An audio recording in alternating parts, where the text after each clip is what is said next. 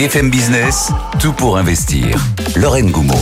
Bonjour à toutes et à tous, bienvenue dans l'émission qui s'occupe de vos finances personnelles tous les jours de 10h à midi. On est à la radio, on est à la télé, on est sur le web et on est en podcast aussi. Bonjour à vous qui nous écoutez à une autre heure du jour ou de la nuit. Gros programme aujourd'hui. D'abord, on va se poser une question rhétorique avec Laurent Grassin de Boursorama. Est-ce que l'investissement est une affaire de femmes? Ou pas. On verra ça dans quelques minutes. On va parler du succès des SCPI sans frais. Est-ce que ce succès est mérité, oui ou non? On va voir ça avec Laurent, mais aussi avec Mireille Wimberg de Capital. À 10h30, votre dose d'économie, comme tous les jours, avec Nicolas Dose. Faut-il faire un bing bang, un big bang du financement de la protection sociale? On met à plat l'État-providence? Réponse de Nicolas.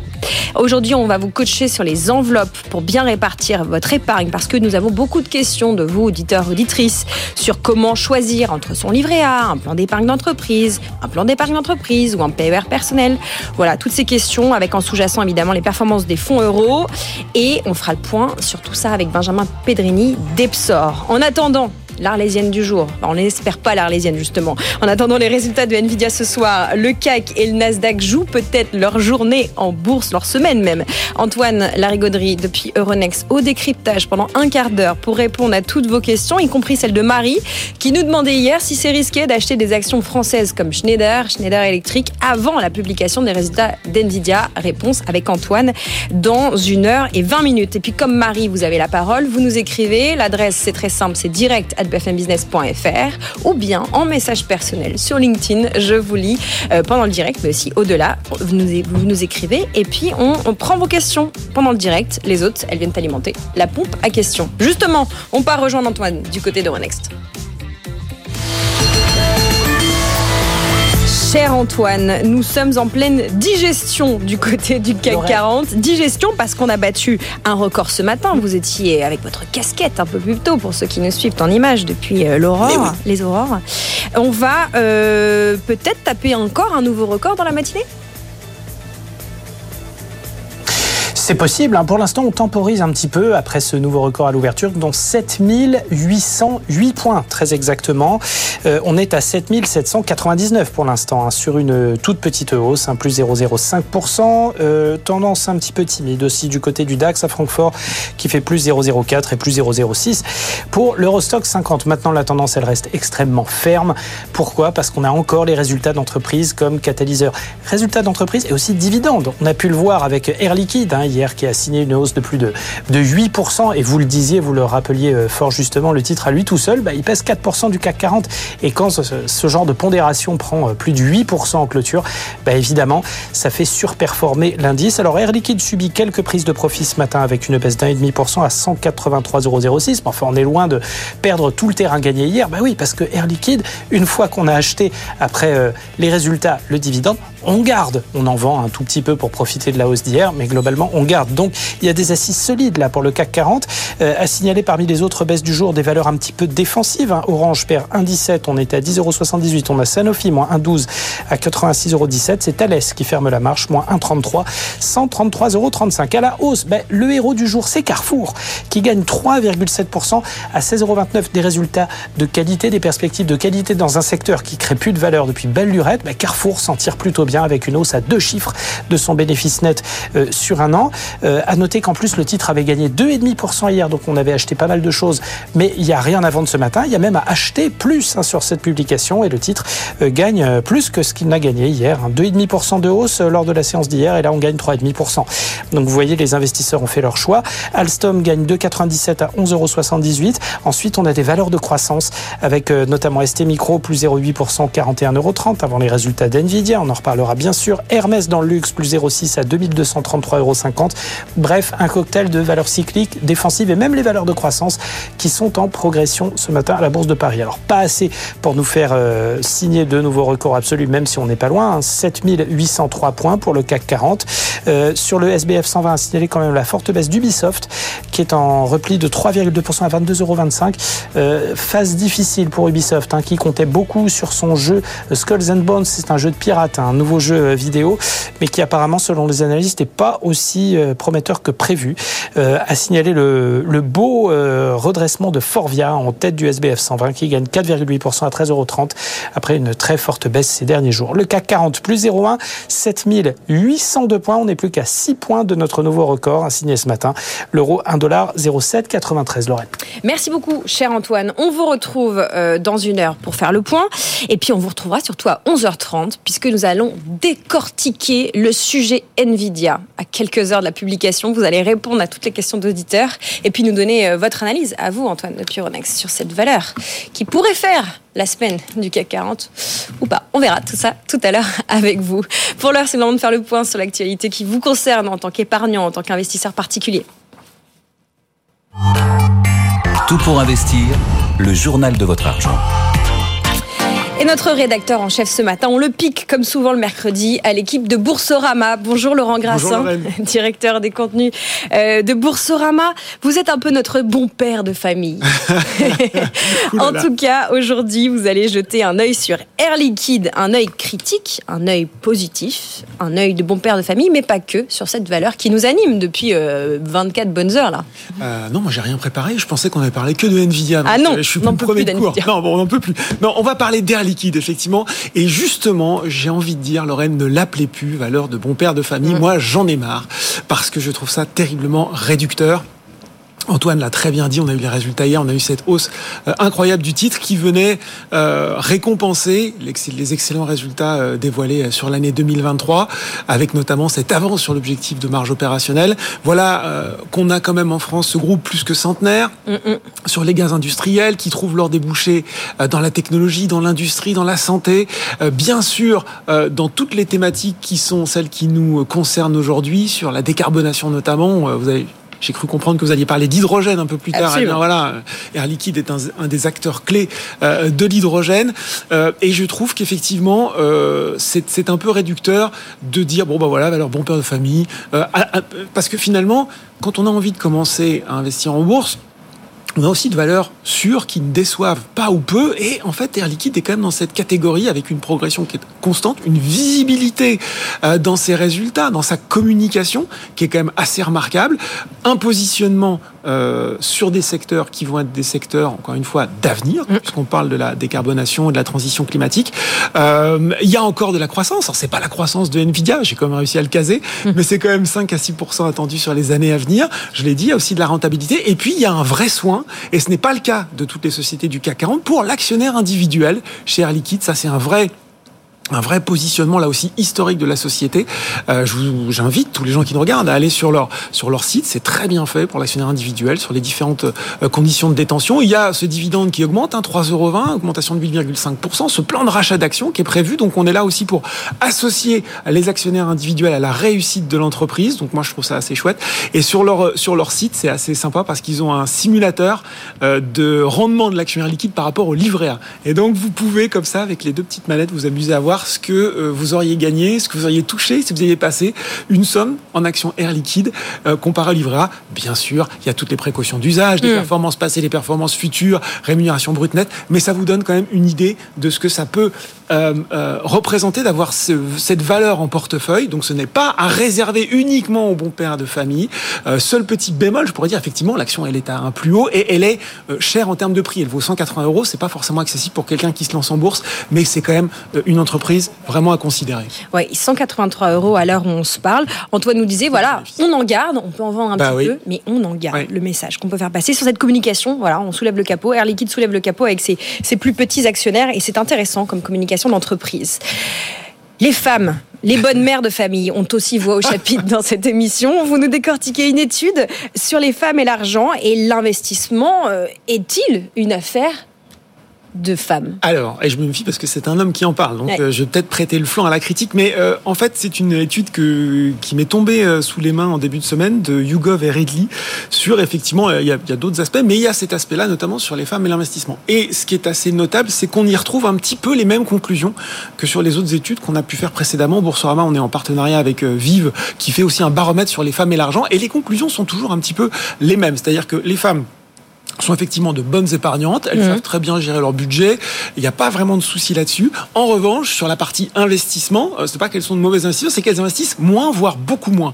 Et ça, c'est vraiment problématique puisque euh, on, on, voit au niveau de tout simplement hein, des détentions, que ce soit euh, du PER, que ce soit du PEA, que ce soit du compte titre, et eh ben finalement, on va avoir 7 hommes pour 3 femmes. Donc ça, c'est 7 hommes pour 3 ouais, femmes. Voilà, dans, dans, dans, certains cas, ça, on, on, a vraiment un déséquilibre de ce point de vue-là. Donc, Qu'est-ce que ça veut dire? Ça veut dire que euh, l'épargne euh, que vont faire les femmes va être un petit peu plus placée sur du, voire beaucoup plus placée sur du sans risque. Mhm. Euh, et ça, c'est, c'est pas juste un, un, cliché ou un préjugé, c'est vrai. Et que euh, bah, finalement, euh, l'investissement va être un petit peu délaissé. Quand on sait que quand une femme arrive en retraite, elle a des différences de pension, elle est grosso modo de 28-30%, euh, on se dit qu'il y a vraiment urgence à considérer l'investissement. Et parmi les freins, alors certaines se sentent moins expertes, elles se sentent moins expertes, hein, parce que nous on se sent toujours experts, même quand on fait des conneries, ça c'est nous les hommes, il n'y a pas de problème, ça ne veut pas dire qu'elles le sont. Et euh, certaines expliquent aussi que euh, c'est, euh, ça leur semble trop compliqué, et surtout qu'elles n'ont pas les moyens d'investir outre, outre leur épargne. Et ça, je pense que c'est pour le coup une, une vraie idée reçue à corriger, Mm. puisqu'aujourd'hui, en fait, il y a quand même beaucoup de produits qui sont accessibles, avec des niveaux de versements qui sont tout à fait euh, euh, accessibles, là aussi, hein, ça peut être du 30, du 50, du 100 euros. Euh, sur l'étude, on nous montrait que 23% des personnes interrogées épargnaient entre 100 et 500 euros. Donc, il y a de la place pour Mm. investir, pour ouvrir une assurance vie, pour ouvrir un PER, et on ne le fait pas parce que je l'entends beaucoup. On dit ah, ouvrez et prenez date. En fait, oui, mais non. En fait, une assurance vie ou un PER, vous ne le faites pas prenez date. Vous le creusez la tête 5 minutes pour savoir ce que vous voulez faire. Vous prenez le temps de renseigner votre profil de risque et vous mettez en place des versements programmés pour que chaque mois ça commence à verser. Je dis pas juste de dire je l'ai ouvert et puis. Je Mais oui, on en connaît plein qui ont euh, 100 euros ou 1000 euros Hein sur leur livret depuis des années parce qu'ils y mettent rien, euh, pardon, sur leur Sur leur assurance, vie, assurance parce vie. qu'ils ont pris date, mais Voilà, derrière ils pas. Ouais. Mesdames, emparez-vous de l'investissement et ça peut commencer par un PEA ou un PER ou une assurance vie, bien sûr. Un dernier titre qui retient votre, attention ce matin, Laurent. Oui, c'était sur les SCPI. On lit beaucoup de choses sur les SCPI. Euh, je vois depuis le début de l'année euh, des articles dans tous les sens. Et je me dis que quand on est un investisseur individuel, c'est compliqué de s'y retrouver puisque d'un côté, on nous annonce un petit peu l'apocalypse sur Terre. Euh, Mm. Oh là là, euh, mon Dieu, le marché ne connecte plus, euh, ne collecte plus, pardon. Euh, Il y a des parts en attente. euh, Il y a des SCPI qui sont obligés de baisser la valeur de leur part. Euh, donc c'est très compliqué. L'immobilier, la crise. Et de l'autre, on dit ah ben regardez, il y a des nouvelles SCPI qui se lancent, des SCPI sans frais. Elles ont un taux de rendement qui est incroyable, qui est quelquefois supérieur à 6-7%. Et je me dis mais comment si je si je lis ça comme ça, je me dis comment comment tout ça est-ce que est-ce que tout ça est bien dans le même monde? Et oui en fait euh, juste pour faire un petit point sur sur les CPI, on a euh, deux choses à prendre en compte que oui les CPI historiques elles qui, qui sont investies depuis un certain nombre d'années elles ont dû faire face à des vents contraires.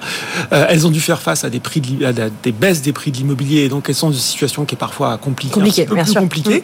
Et dans le même temps, on a des nouvelles les CPI, euh, notamment les sans frais, qui se sont lancées. Alors, quand on dit sans frais, Lorraine, c'est un abus de langage. Euh, Bien sûr, Christian Fontaine qui nous écoute peut-être est aux aguets. sans frais de souscription. Après, elle se rémunère en mettant un petit peu plus de frais de gestion ou de, ou de, ou de différents frais sur les cessions ou les acquisitions. Grosso modo, tout le monde s'accorde pour dire qu'au final, ça revient un petit peu près au même entre les Oui. CPI dites classiques et sans frais, sauf que vous n'avez pas le ticket à sortir dès le début. Mais ce qui est sûr, en tout cas, c'est que ces SCPI et, et d'autres euh, plus jeunes euh, se sont lancés avec un timing super bon sur le marché et donc euh, peuvent afficher ces taux de rendement. Ça n'a rien d'impossible ou de magique comparé aux SCPI plus anciennes. Elles sont aussi souvent plus, plus agiles, elles sont en période de collecte, elles ont des actifs notamment à l'étranger où le marché a déjà beaucoup plus baissé. Donc voilà, ça- la- SCPI n'est pas un placement euh, ni à surprivilégier ni à fuir en, en, en 2024. Il faut juste faire attention, bien regarder. Et, et effectivement, c'est vrai qu'il y a peut-être malgré tout une petite prime à la nouveauté parce que bah, les points d'entrée étaient particulièrement intéressants. Voilà, prime à la nouveauté ou pas. Les SCPI feront l'objet de notre séquence immobilier du vendredi. Vous savez, 30 minutes pour répondre à vos questions sur l'immobilier.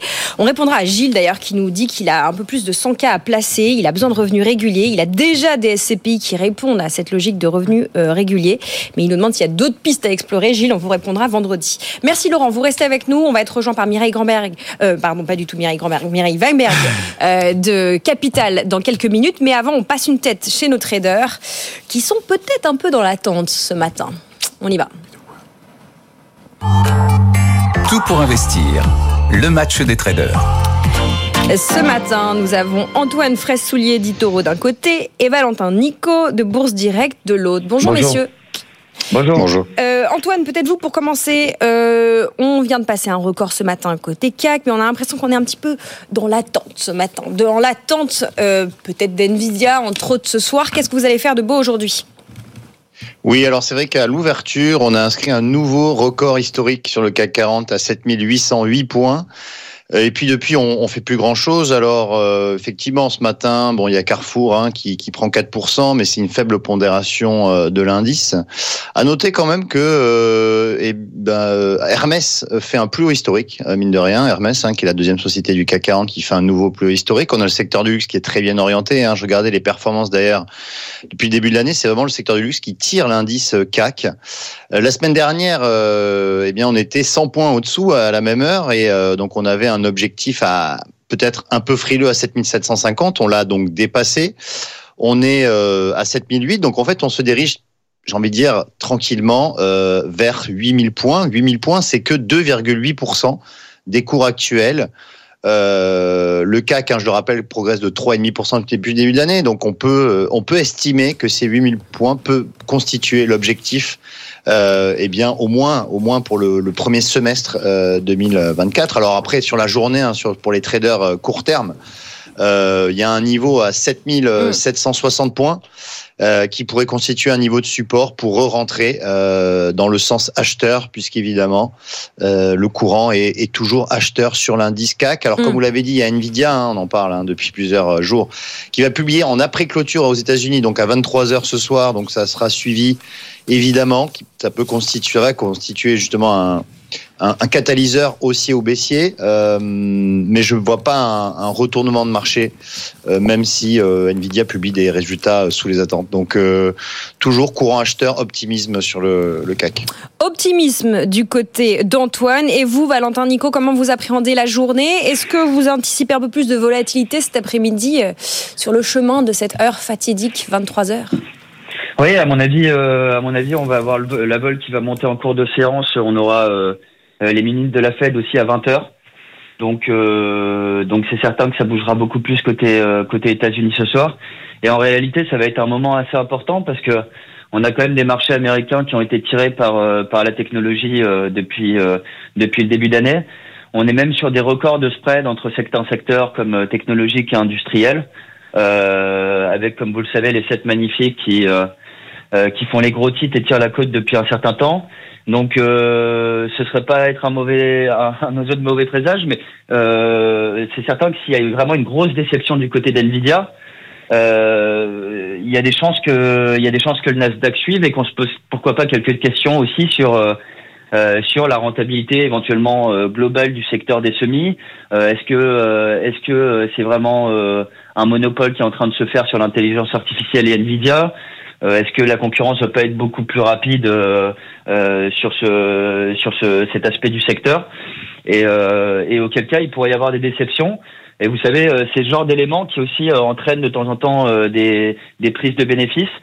Donc euh, de notre côté, on montrerait sûrement un peu de prudence, en tout cas pour la séance d'aujourd'hui. Euh, pour ce qui est des, des traders, euh, on va dire des traders journaliers, nous on a des niveaux, euh, on a des niveaux, donc on est haussier bien sûr sur la séance au-dessus de 7773. Euh, on a des premiers objectifs à 7822, 7844 et le, on va dire que l'objectif idéal de, court terme, moyen terme, on est à 7872. Euh, comme votre intervenant le précisait euh, tout à l'heure, on, on va probablement aller très vite vers les 8000 points. Euh, donc euh, positif dans la globalité, on marque des plus historiques, mais euh, tout de même euh, attention ce soir parce que ça pourrait être plus plus volatile que prévu et, euh, et selon la, la, la bonne nouvelle ou, ou, ou la mauvaise, on pourrait avoir des grosses prises de bénéfices de marché, donc à suivre euh, pour la fin de semaine. Vivement demain matin, hein, pour euh, passer à d'autres sujets et avoir un peu plus peut-être de perspective. Merci beaucoup, messieurs. Merci Antoine Fraissoulier de l'équipe de Itoro et merci Valentin Nico de euh, l'équipe d'Info Expert euh, de Bourse Direct. On continue à parler des actualités qui vous concernent et pas que de Nvidia. Tout pour investir. Tout pour votre argent. Laurent Grassin de Boursorama est toujours parmi nous. Rebonjour cher Laurent. Bonjour Lorraine. Et nous sommes rejoints par une nouvelle pas vraiment une nouvelle si vous suivez les sujets euh, patrimoniaux et finances, mais quand même. Bonjour Mireille, Mireille Wimberg. Bonjour Lorraine. J'en rate votre nom. Vous allez bien Très bien. Bienvenue dans l'équipe du débrief. Vous êtes rédactrice en chef adjointe à Capital. Un sujet capital, celui des SCPI, dont on parle régulièrement dans notre émission. Laurent nous faisait le pour ou contre du succès mérité ou pas des SCPI sans frais. Vous nous redonnez un tout petit peu de contexte pour que Mireille puisse euh, rebondir Et déjà des SCPI sans frais d'entrée. On va le marteler à chaque fois, encore une fois, puisque c'est vrai que euh, c'est parfois marketingement euh, euh, présenté de, façon très, très vendeuse, mais les frais, vous les retrouvez à un autre endroit. Je l'ai dit, hein, ça va plus être quelquefois dans les loyers ou les frais de cession ou d'acquisition d'immeubles. Il y a aussi, et je l'ai pas dit, sur ce type de SCPI sans frais d'entrée, euh, quelquefois des frais en cas de sortie anticipée. Euh, donc c'est des choses à prendre en compte. Mais euh, ce qui est sûr, en tout cas, et c'est un peu ce que je disais en première partie, c'est vrai que leur, leur création récente leur permet euh, bah, d'avoir finalement d'être entré au bon moment. On dit qu'on peut pas timer le marché, mais là en l'occurrence sur le marché immobilier, c'était effectivement euh, le bon moment pour se lancer. Elles ont pu acheter des actifs euh, dont le prix avait beaucoup baissé, donc sortir des rendements euh, qui, pour le moment, sont très attrayants, qui vont être amenés à se tasser. Hein, légèrement, Mm. c'est assez normal. D'ailleurs, elles communiquent également sur des taux de rendement cibles, donc voilà. Euh, et plus généralement sur le marché des SCPI, on voit que pour le moment, le rendement servi tient aussi, même les classiques, 4,5% en 2023. Donc c'est pas forcément l'apocalypse qu'on nous présente parfois, même si effectivement, pour les CPI plus anciennes, eh ben, on est dans une phase de marché compliquée. Euh, les gens qui gèrent l'immobilier, euh, ça fait euh, 30, 40 ans qu'ils le gèrent. Ils savent que c'est pas toujours un long fleuve tranquille. Mireille Wimberg, votre regard patrimonial sur ces SCPI sans frais? Alors, eh bien, écoutez, euh, c'est la même chose. Le- les frais, c'est pas la, va- c'est pas ce qui fait qu'il va y avoir un meilleur rendement. C'est pas parce qu'on n'a pas de frais euh, d'entrée, vous le précisiez, euh, qu'on a euh, un meilleur rendement. Pourquoi elles ont un meilleur rendement Donc c'est euh, Remake Live, Hirokozen, donc des rendements supérieurs à 7% cette année.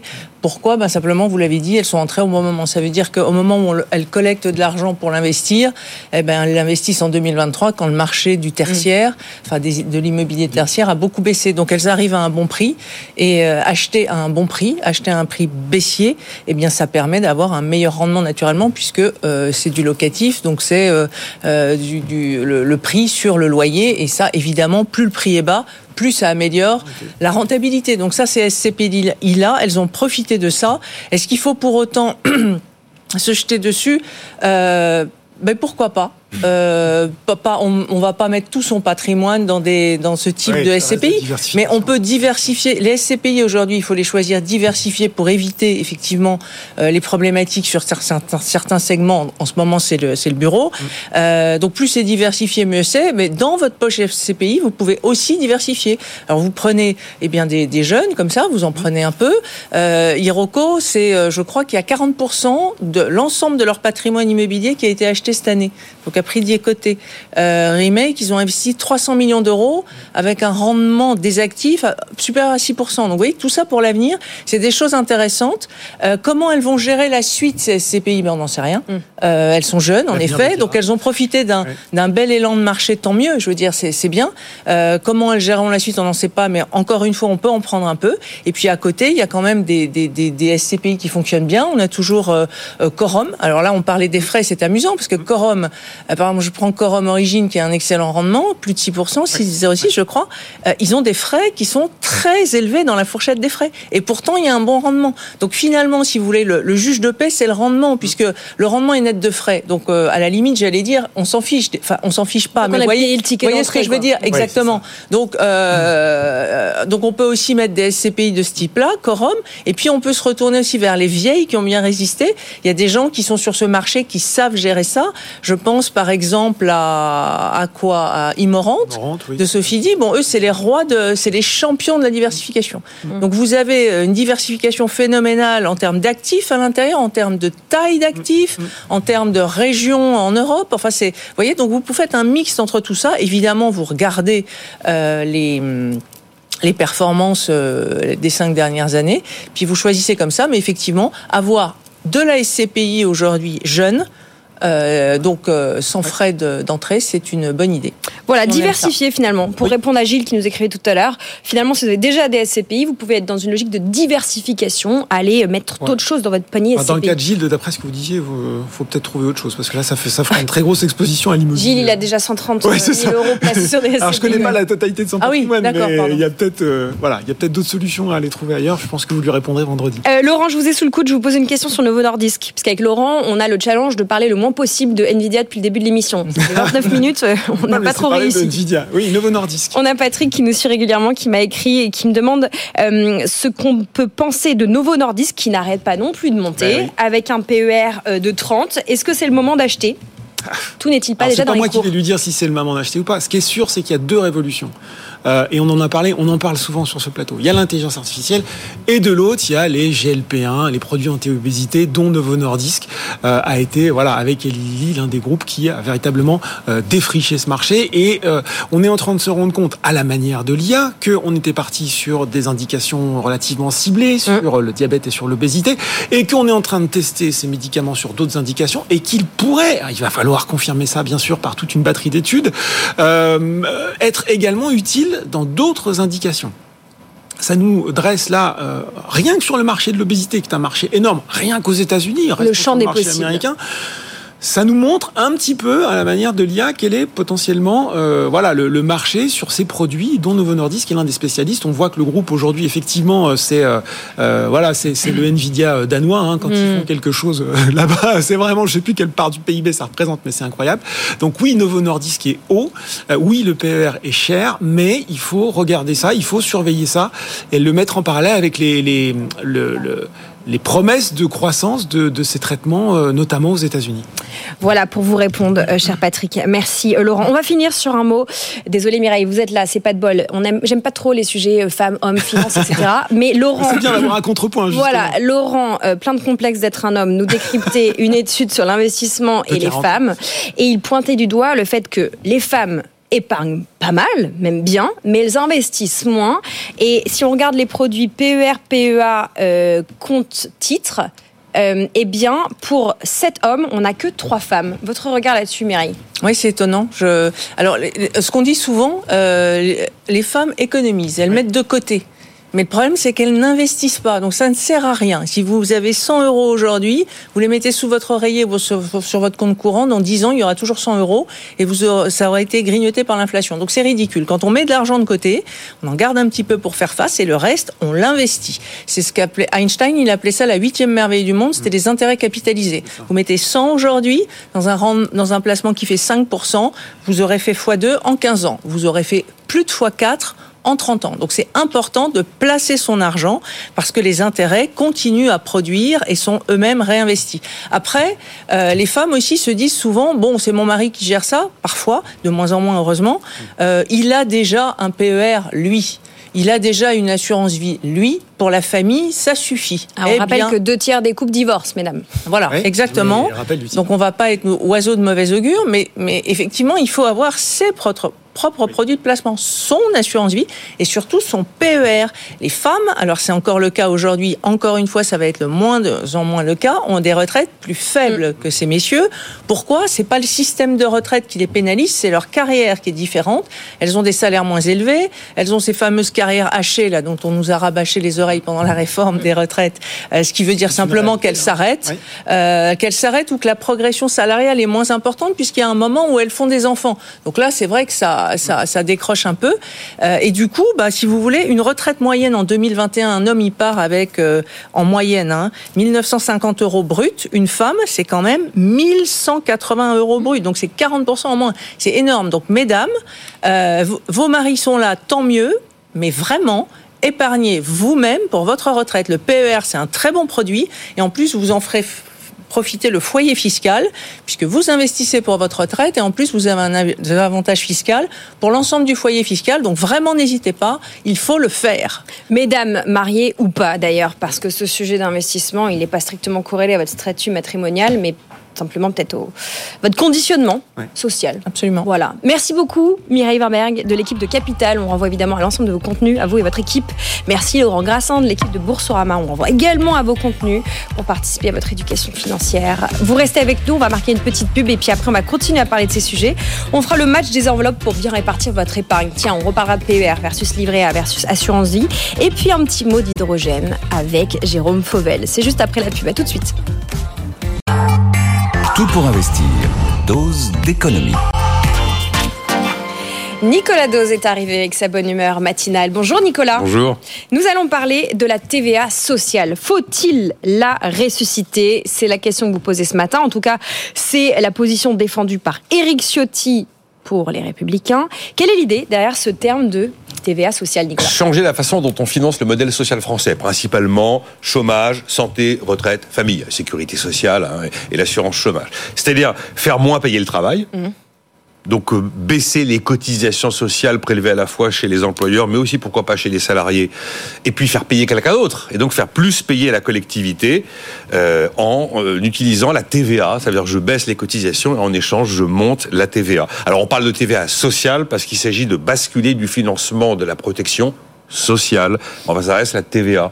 Et l'idée de fond, c'est de se dire, est-ce qu'aujourd'hui on n'a pas une partie de notre modèle social, de notre État-providence, qui repose finalement sur de la solidarité et qui n'a pas vocation à être payé par des cotisations, mais qui a vocation à être payé par l'impôt. C'est-à-dire, C'est le, c'est ce qu'on appelle le modèle beveridgien, du nom du Britannique euh, William Beveridge, qui en 1942 construit le modèle social anglais comme ça. Euh, où est-ce qu'on conserve le modèle actuel que nous avons, qui considère qu'en fait, nous avons tout, tout un système d'assurance, assurance santé, assurance chômage, euh, assurance pour la retraite, si on veut, et que donc, comme c'est une assurance, il faut une prime d'assurance payée par des assurés. Les assurés étant les salariés, cette prime s'appelle cotisation. Et donc on prend des cotisations pour payer la prime d'assurance des salariés. C'est le modèle actuel. C'est ce qu'on appelle le modèle bismarckien. Alors on est devant ce moment-là où il faut peut-être faire des choix et c'est l'idée qui nourrit le grand débat des gens anciens de la TVA sociale.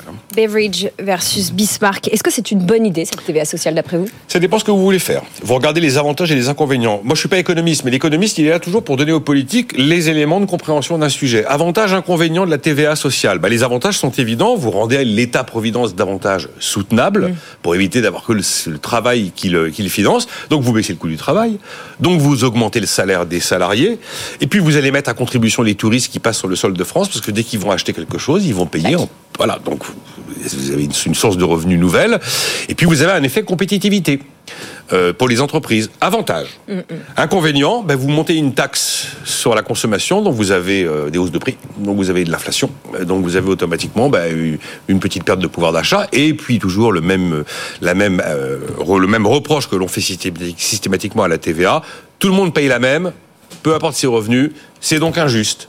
En fonction de ce que vous voulez faire, de la justice, vous ne faites pas de la TVA sociale. Si vous voulez baisser le coût du travail, monter les salaires et modifier le mode de financement de la protection sociale, vous pouvez décider politiquement que c'est une piste efficace, par exemple. Euh, dernière question rapide. Si l'idée c'est euh, d'élargir euh, la base du financement de la protection sociale, pourquoi on ne peut pas agir plutôt sur la CSG Moi, je pense que si on devait choisir entre CSG et TVA, c'est plutôt CSG qu'il faudrait prendre. Avantage, pareil. Avantage de la CSG sociale, c'est juste. Tous les, tous les revenus payent. Revenus du capital, revenus du travail, revenus des retraités. Voilà. Et vous avez en plus un effet un peu intergénérationnel. Effet positif. Vous n'avez pas d'effet inflationniste avec la CSG. Euh, c'est la CSG est un impôt conçu par Michel Rocard au début des, des années 90, qui a vocation à financer de la dépense sociale. Donc il y a une forme de cohérence quand on utilise la CSG. Et puis vous avez l'avantage d'avoir de la visibilité sur les recettes. Les recettes de CSG sont des recettes stables. Inconvénient, bah oui, perte de pouvoir d'achat, bien évidemment, et vous avez beaucoup moins d'effet compétitivité. Donc il y a un arbitrage à faire. Soit on fait la TVA sociale et on transfère une partie de la facture sur les prix, soit on fait la CSG sociale et on transfère une partie de la facture sur les revenus. Avantage, inconvénient, après c'est le politique qui fait ses choix. Mais il y a effectivement une idée euh, à creuser probablement. Cette idée peut-elle voir le jour? Je pense pas. En mars 2012, elle est votée sous Nicolas Sarkozy. D'ailleurs, tout le monde pense que c'est une idée de gauche. C'est Sarkozy qui la vote en mars 2012. À l'époque, on, fait, on voulait passer la TVA de 19,6 à 21,2. Absolument. Ça faisait 13 milliards d'euros de cotisations patronales en moins tous les ans. Et puis François Hollande devient président, il supprime euh, la mesure qui, ne qui devait entrer en vigueur en octobre 2012 et qui ne verra jamais le jour. Donc c'est un très vieux débat. Après, attention, ça ne, ça ne règle pas un problème de fond. Vous transférez une facture d'une poche vers une autre. Mais la facture, qui ne cesse de grossir, est toujours là. Alors on a deux solutions. Soit on arrive enfin à augmenter le taux d'emploi qui permettra de rendre soutenable le financement d'un modèle social qui quand même repose pas mal sur l'activité, soit il faudra baisser la facture du modèle social et pas simplement la transférer. Chantier. On a parlé de Beveridge, on a parlé de Bismarck, on a parlé de Rocard, on a parlé de Sarkozy. Merci Nicolas. À demain pour Et de François Hollande. Et François Hollande. On a parlé euh, de TVA sociale. Le grand retour. Question posée, question répondue par Nicolas Dose. C'est le moment de s'occuper de votre portefeuille d'investissement. On va parler hydrogène. Tout pour investir. En portefeuille. Le portefeuille de Jérôme Fauvel. Bonjour Jérôme. Bonjour Lorraine. Fondateur de JF Conseil. Nous allons parler euh, d'hydrogène, oui, de mobilité par l'hydrogène, mais avant ça, un petit peu de contexte, cher Jérôme. Oui, j'ai rencontré France Hydrogène euh, il y a peu de temps et donc c'est le moment peut-être de faire un peu le, le point sur l'hydrogène en, en France. Donc euh, les, les capacités à fin 2023 étaient de l'ordre de 30 mégawatts contre 13 euh, l'année dernière, en- enfin l'année d'avant, en 2022. Sachez que l'objectif c'est 6,5 gigawatts en 2030 et supérieur à, à 10 euh, mégawatts en 2035 Giga- ouais. Gigawatts, pardon. Euh, et donc euh, l'hydrogène, en fait, répond à euh, à la fois à deux besoins. Euh, C'est-à-dire le premier besoin, c'est la mobilité intensive. Le deuxième besoin, c'est un usage qui ne répond pas à l'utilité de la voiture, de la- du moteur électrique. En, dans le sens où, euh, quand vous avez un véhicule utilitaire léger ou un camion, il est bien évident que le poids des batteries vient en déduction de ce qui est transporté. Ouais. Donc en date d'aujourd'hui, pour France Hydrogène, il y a à peu près un peu plus de 2 millions de véhicules utilitaires légers. 600 000, c'est-à-dire environ 30%, euh, ne, peuvent pas être concernés par le, le moteur électrique. Et c'est la raison pour laquelle France Hydrogène prévoit en 2030 d'avoir entre 120 000 et 150 000 euh, véhicules utilitaires légers. Alors en date d'aujourd'hui, vous avez 69 stations d'hydrogène, il y en a 197 qui sont en projet ou en construction. Pour 1320 véhicules, ça fait pas beaucoup. C'est dérisoire, ouais. c'est amusant de, de, de voir ce chiffre. Il y a 955 voitures, vous avez euh, 59 bus, vous avez euh, 3 bennes à ordures et 3 camions. Oui, parce que c'est de ça dont on parle très concrètement de, de véhicules utilitaires légers. Ce sont des bennes, des bus, des petits camions. Exactement. Et donc l'idée, c'est d'augmenter euh, les, ces véhicules en circulation. Euh, voilà, on le comprend euh, sans avoir à arbitrer entre la place et le poids de la batterie et ce qu'on peut contenir dedans. Bon, vous nous l'avez rappelé, cette mobilité par l'hydrogène, c'est un sujet central qui nous concerne en tant que citoyen, mais aussi en tant qu'investisseur. Il y a ces sujets de répondre au plan climat et de mettre finalement la finance au service de ce plan climat. Donc on va parler d'une société qu'on aime bien. Oui, On a deux manières de la prononcer, Life quand vous êtes Jérôme ou Leaf quand vous êtes moi. Je vais vous D'accord. l'épeler pour ceux qui nous écoutent à la radio et en podcast. L-H-Y-F-E. On parle de Leaf. donc c'est une société qui a été, dirais-je, imaginée en 2017 par le fondateur et créée en 2019.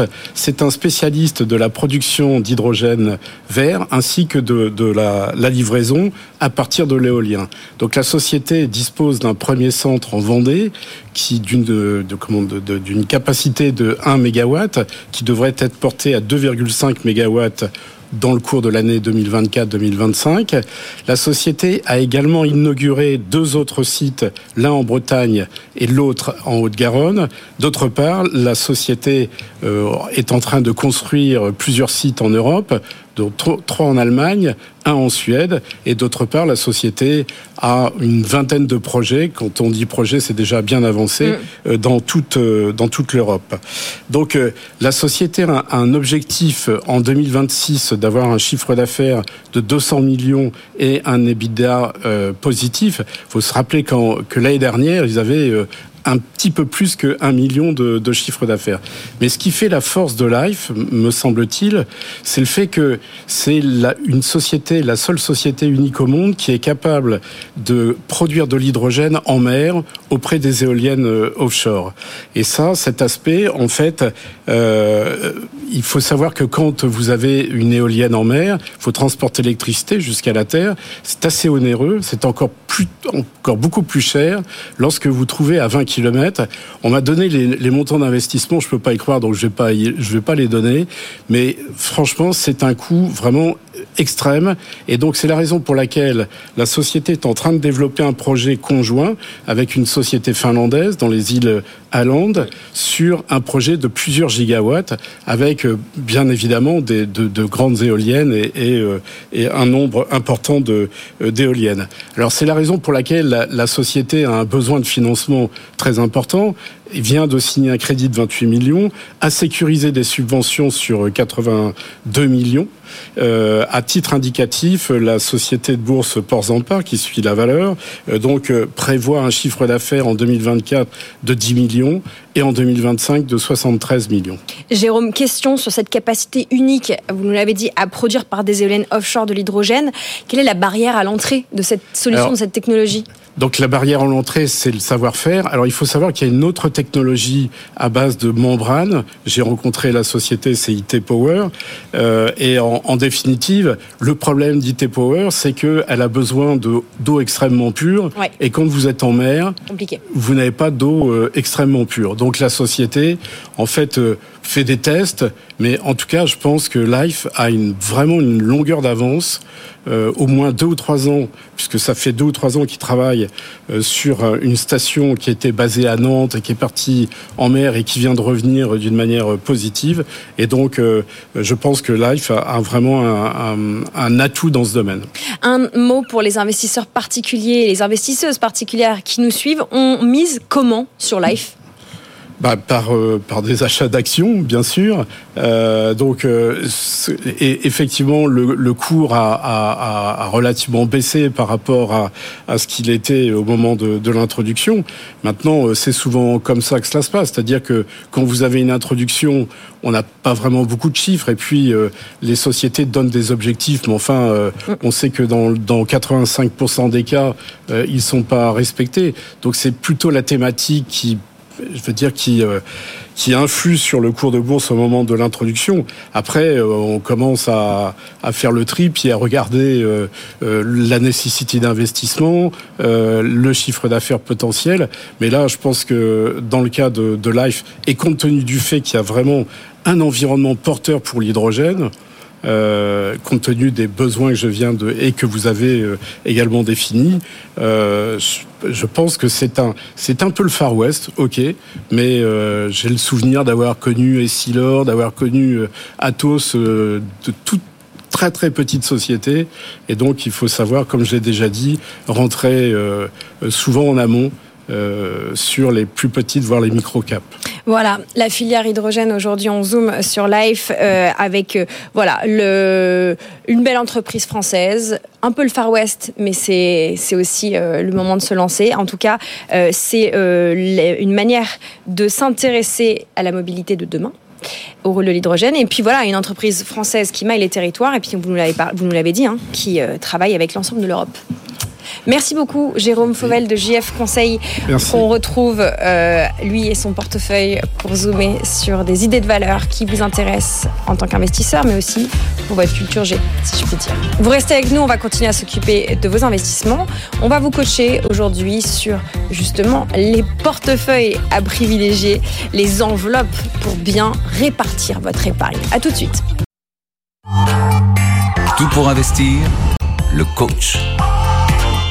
Notre coach ce matin, c'est Benjamin Pedrini. Bonjour Benjamin. Bonjour Lorraine. cofondateur d'Epsor. Avec vous, on va un peu organiser une sorte de match. Une match entre les enveloppes où vous pouvez, où vous devriez mettre votre épargne. Alors, on va parler de livret A. Évidemment, avec Epsor, on va obligatoirement parler de PER, de PE, mais on va aussi euh, parler d'assurance vie parce que voilà, comment on s'y retrouve dans les différentes enveloppes qui euh, font votre euh, votre quotidien euh, d'investisseur d'investisseuse. Un peu de contexte d'abord. Pourquoi on se pose cette question aujourd'hui d'arbitrer entre des enveloppes? Bah, Il y, a, y a pas mal de questions qui se posent aujourd'hui dans un contexte où euh, le livret A peut paraître euh, plus attractif que ce qu'il n'était par le passé, parce qu'on a notamment là Bercy qui vient de maintenir jusqu'en 2025 le taux du livret A à 3%. Net. On a, on a 3% net exactement. On a des supports d'assurance vie en fonds euros qui commencent à délivrer de nouveau des rendements parfois au-delà de, au-delà de 4%. Et donc, euh, on a pas mal de questions euh, d'épargnants, nous, de notre côté chez Epsor, qui euh, nous demandent, bah voilà, qu'est-ce qu'il faut que je privilégie pour, euh, pour placer euh, mon épargne? Euh, Si je veux euh, des placements sécurisés, euh, historiquement, les fonds monétaires me rapportaient rien. Aujourd'hui, j'ai un livret A qui me rapporte 3%. Donc, est-ce que j'ai intérêt Mm. de placer euh, les primes de, de mon entreprise euh, au sein d'un PE sur un fonds monétaire pour le sécuriser Est-ce que j'ai intérêt à aller euh, faire des versements additionnels là-dessus plutôt que d'aller vers des supports qui me, qui rapportent plus? Et en fait, ce qu'il faut rappeler, c'est que, bah, effectivement, ces différentes enveloppes, elles répondent pas forcément au même euh, objectif. Mm. Et donc euh, son choix doit se faire aussi en fonction de, de son objectif. C'est intéressant aujourd'hui d'avoir un livret A à 3%, certes, mais en fait avec un livret A à 3%, on se protège à peine de l'inflation. C'est-à-dire que on, on permet juste à son argent de ne pas perdre vraiment de valeur au regard de, de l'inflation qui est celle qu'on connaît aujourd'hui, Mm, mm. mais on ne parle pas véritablement d'investissement. Euh, vous avez pas mal parlé euh, précédemment de différence entre j'épargne et j'investis en fait, mettre de l'argent sur son livret A, c'est pas vraiment investir, c'est euh, avoir son épargne de, précaution, euh, faire en sorte d'avoir un matelas de sécurité qui est là, qui euh, rapporte un niveau équivalent à l'inflation, mais on n'investit pas en, faisant ça.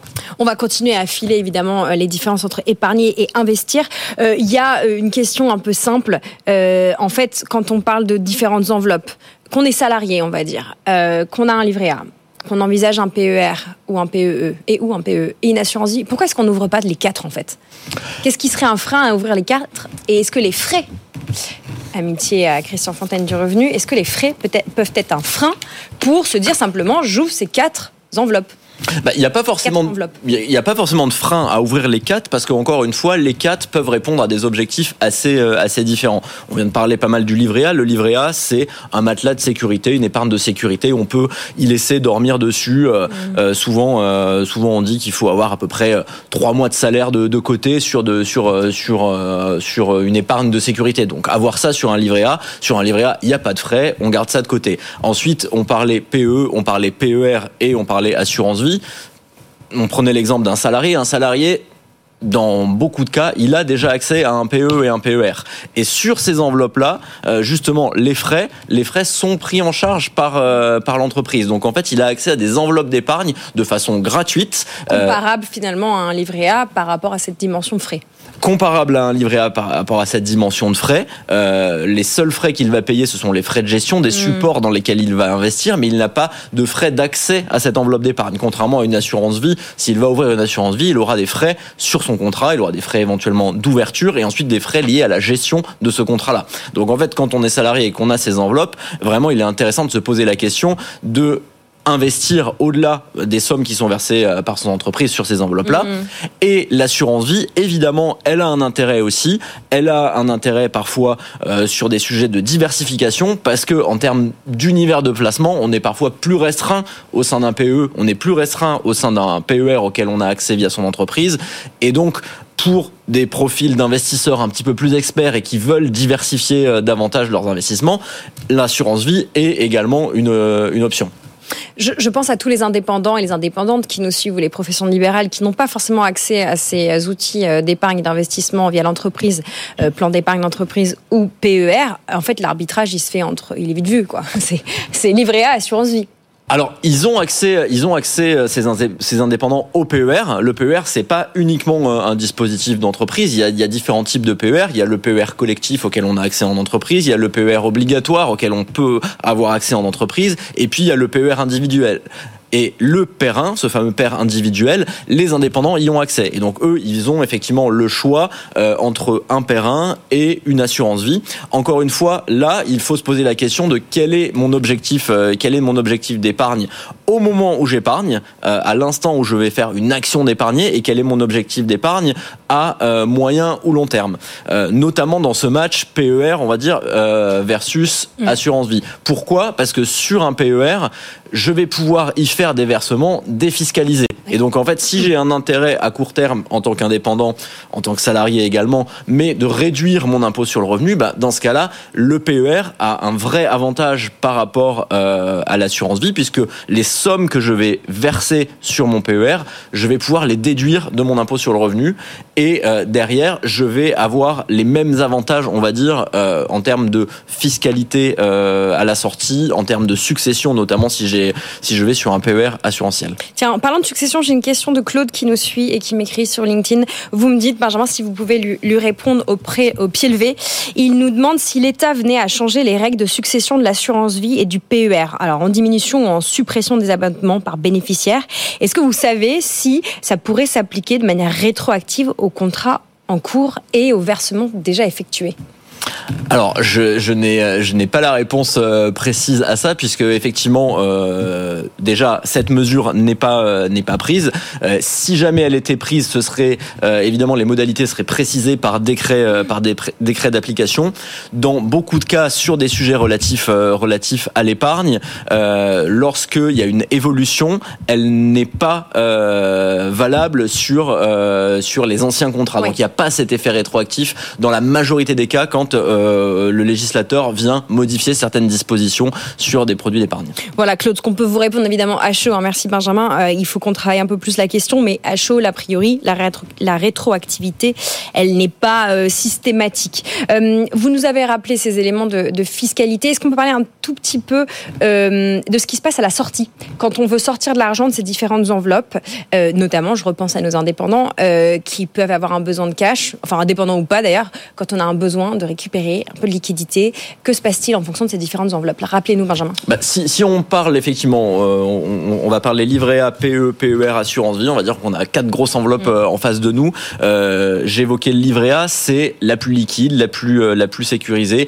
Aucun, euh, aucun aucune imposition sur euh, la, la plus-value qu'on va réaliser à l'intérieur et une véritable liquidité au quotidien. C'est-à-dire qu'on peut vraiment aller aller piocher dedans. Et donc ça, c'est vraiment son épargne de, de sécurité. Ensuite, sur le PE et sur le PER, on est sur des enveloppes qui sont moins liquides. Mm. Euh, moins liquides pourquoi? Parce que sur un PE, on investit avec un horizon moyen terme et donc les fonds sont bloqués pour 5 ans. Il y a beaucoup de cas de déblocage anticipé qui existent. Donc euh, il faut savoir que si euh, on a un projet d'acquisition immobilière, si on a un projet de mariage, si on a un projet de, de, Pax ou autre pour lequel on pense avoir besoin de liquidité, eh bien on pourra débloquer cette, cette épargne-là mmh. et on pourra la débloquer sans fiscalité. Et donc ça c'est un vrai avantage par rapport à une assurance vie par exemple qui elle est plus liquide. L'assurance vie, on peut euh, dès lors que qu'on investit désinvestir le lendemain, mais en revanche, euh, on a une fiscalité dès lors que dès lors qu'on sort euh, avant avant les 8 ans. On parlait tout à l'heure de prendre date sur ces contrats d'assurance vie. et eh bien effectivement, sur une assurance vie, c'est au-delà de 8 ans que euh, on n'a plus de fiscalité sur sa plus-value. Et donc ça, euh, c'est une vraie différence entre un PE et une assurance vie. Et puis le PER, évidemment, euh, on est sur un horizon de temps plus long, on est sur un horizon de temps retraite. Euh, je dis toujours que, euh, bah, effectivement, c'est aussi une enveloppe qui sert à l'acquisition de sa résidence principale. Il faut mm. pas l'oublier. L'acquisition de sa résidence principale, c'est une brique dans la préparation de sa retraite. C'est une donc, des portes de sortie. Et c'est une des portes de sortie. Et donc ça peut être effectivement intéressant d'aller vers cette enveloppe-là en faisant des versements défiscalisés, mmh. tout en se disant j'aurai la possibilité de débloquer pour acheter mon appartement, pour acheter ma maison un peu plus tard. Benjamin, euh, une dernière question. Nous évoquions avec Laurent Grassin et Mireille Wimberg en début d'émission une étude sur l'investissement euh, et les différences entre les hommes et les femmes. Euh, il y a ce mécanisme dont, où beaucoup de personnes prennent date en ouvrant une assurance vie, en ouvrant parfois un PER et en ne programmant pas de versement euh, régulier. Euh, quel un petit conseil d'hygiène financière? Oui, c'est bien de prendre date, mais après, il faut en faire quelque chose de ces placements Exactement, c'est bien de prendre date par rapport à ce qu'on vient de dire sur la fiscalité à la sortie euh, notamment, puisque pendant 8 ans, euh, on a une, fiscalité qui existe et au-delà de ces 8 ans, elle n'est, plus, plus présente. Mais euh, effectivement, si on a ouvert une enveloppe d'épargne, c'est et dans un premier lieu pour épargner, pour investir. Et donc, euh, on parlait d'hygiène financière. Euh, il est toujours bon, effectivement, quel que soit, euh, j'ai envie de dire, son, son niveau de revenu et ses capacités d'épargne, de réaliser des versements réguliers sur ces, sur produits d'épargne, que ce soit une assurance vie, que ce soit un PE, euh, mais mettre en place des versements périodiques, mensuels, qu'ils soient de 30, 50, 100 euros en fonction de, en fonction de ses capacités. Mais ça permet aussi de rentrer progressivement sur euh, des supports financiers, d'éviter les, les, les, fluctuations éventuelles en euh, se disant bah tiens j'investirai seulement au moment où euh, j'aurai une grosse somme et je rentrerai d'un coup mm. plusieurs milliers d'euros. En fait, le fait de mettre en place des versements réguliers permet à la fois de lisser son entrée euh, dans le temps permet euh, d'épargner à moindre à moindre coût et à moindre effort financier parce qu'on s'en rend moins compte euh, si on met en place ces mécanismes là et c'est c'est vraiment un conseil un conseil à, à donner à, à, nos téléspectateurs et auditeurs. Voilà le point sur les enveloppes pour bien répartir votre épargne. Merci beaucoup Benjamin Pedrini et l'équipe d'Epsor pour ce coaching pour ce décryptage. On continue à s'occuper de vos finances personnelles dans la deuxième heure de tout pour investir après une toute petite pub. Nous allons parler évidemment immobilier et puis on parlera euh, de musique. Tiens, comment investir dans des instruments de musique? Nous serons avec un ancien musicien qui maintenant travaille dans la maison d'enchères Agut. On reviendra sur l'investissement dans les violons notamment. Ça peut être une idée de diversification. tout à l'heure. Tout pour investir sur BFM Business.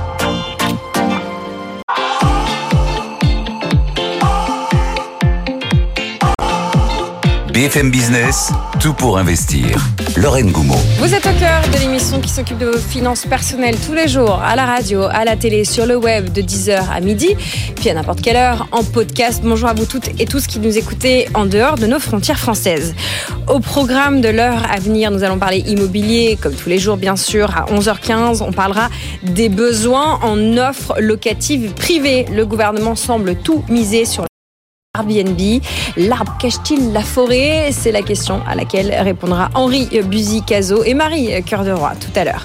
Nous allons également parler d'NVIDIA. Quelques heures des publications de résultats de cette entreprise euh, ce soir. Eh bien, euh, le CAC et le Nasdaq jouent peut-être leur, leur semaine. Antoine Larigauderie depuis Euronext au décryptage pour répondre à vos questions en direct, notamment celle de Marie qui nous demande si c'est risqué d'acheter des actions françaises comme Schneider, Schneider Electric avant la publication des résultats d'NVIDIA.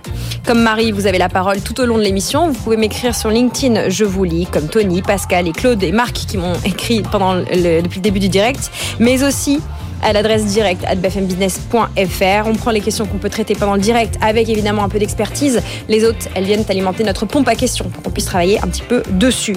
Et puis on finira en musique. On parlera d'investissement dans les instruments à musique et les archers.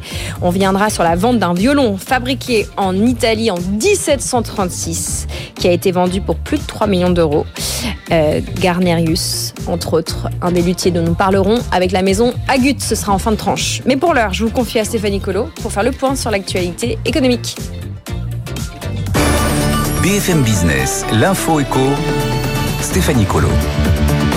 Opération déminage à quatre jours de l'ouverture du salon de l'agriculture. L'exécutif tente euh, d'éteindre la colère des acteurs du secteur. Gabriel Attal a tenu une conférence de presse ce matin. Le Premier ministre veut placer l'agriculture au rang des intérêts fondamentaux de la nation. Il veut faciliter la venue de saisonniers étrangers en déclarant le secteur en tension. Il annonce aussi un nouveau texte de loi Egalim d'ici l'été pour euh, garantir un revenu décent aux agriculteurs. Un nouveau projet de loi pour renforcer Egalim, rééquilibrer encore les choses, sera présenté d'ici à l'été. Très concrètement, il faut avancer sur trois grands enjeux. D'abord sur la construction du prix en marche avant. On ne peut pas accepter, ça avait été dit par Bruno Le Maire, qu'un industriel conclue un prix avec un distributeur avant de se retourner vers le producteur pour lui imposer ce prix. Deuxième sujet, la place des indicateurs de coûts de production. Ils existent, ils doivent être plus centraux dans la construction du prix. Et troisième sujet, les centrales d'achat européennes. Sur ces trois grands chantiers, mais sur d'autres aussi, la mission parlementaire nous fera des propositions d'ici à l'été et un nouveau texte de loi pour renforcer le poids de nos agriculteurs dans les négociations commerciales et donc améliorer leurs revenus sera présenté au Parlement. Côté réaction, la FNSEA salue des avancées certaines, mais elle attend toujours un calendrier euh, clair du euh, gouvernement. Et puis, euh, concernant les contrôles, ils ont été renforcés. Bruno Le Maire annonce des préamendes de plusieurs dizaines de millions d'euros. Elle vise deux centrales d'achat européennes de la grande distribution qui n'ont pas respecté la législation française.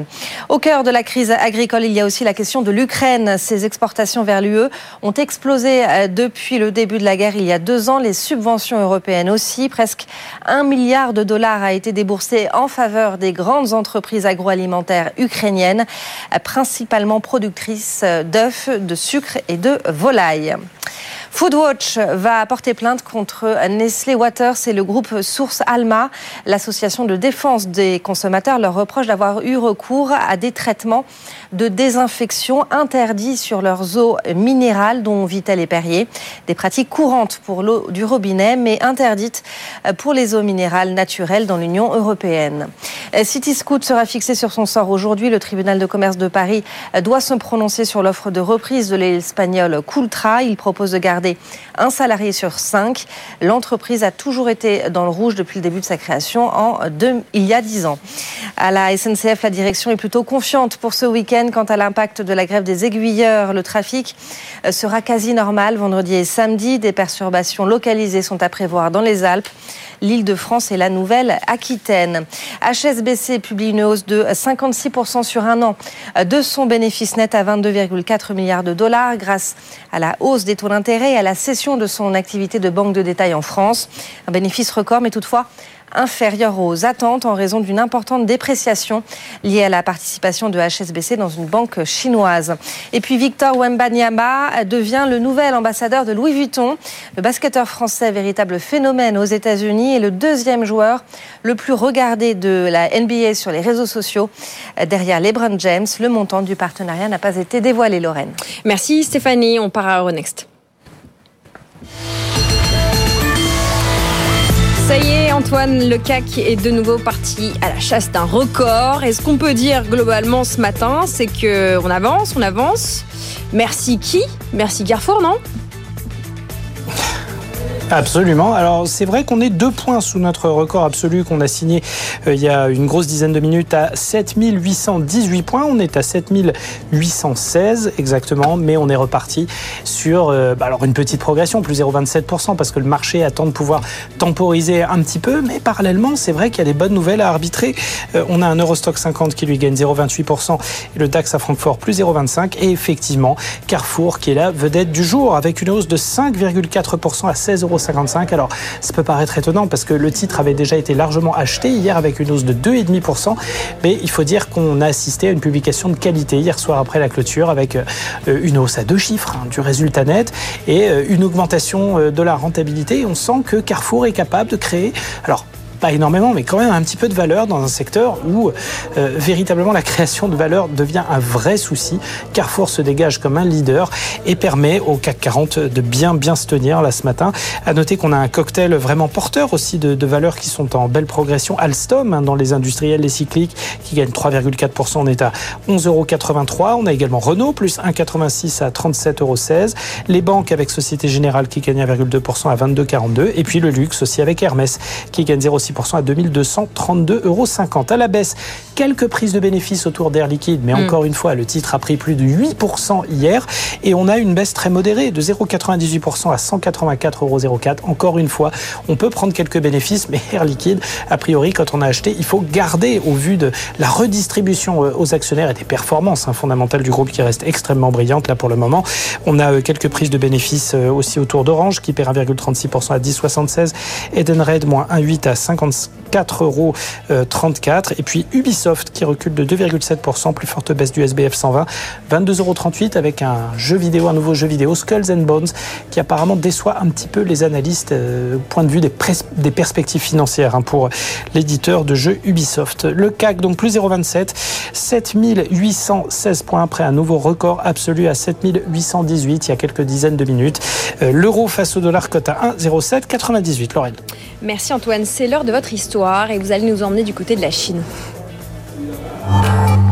Tout pour investir, l'histoire d'Antoine. Vous nous emmenez en Chine pour nous parler d'un truc dont seuls les Chinois ont le secret. Une manière dont le gouvernement a de euh, continuer à travailler au redressement euh, de son marché boursier avec des procédés, vous allez nous dire, très chinois.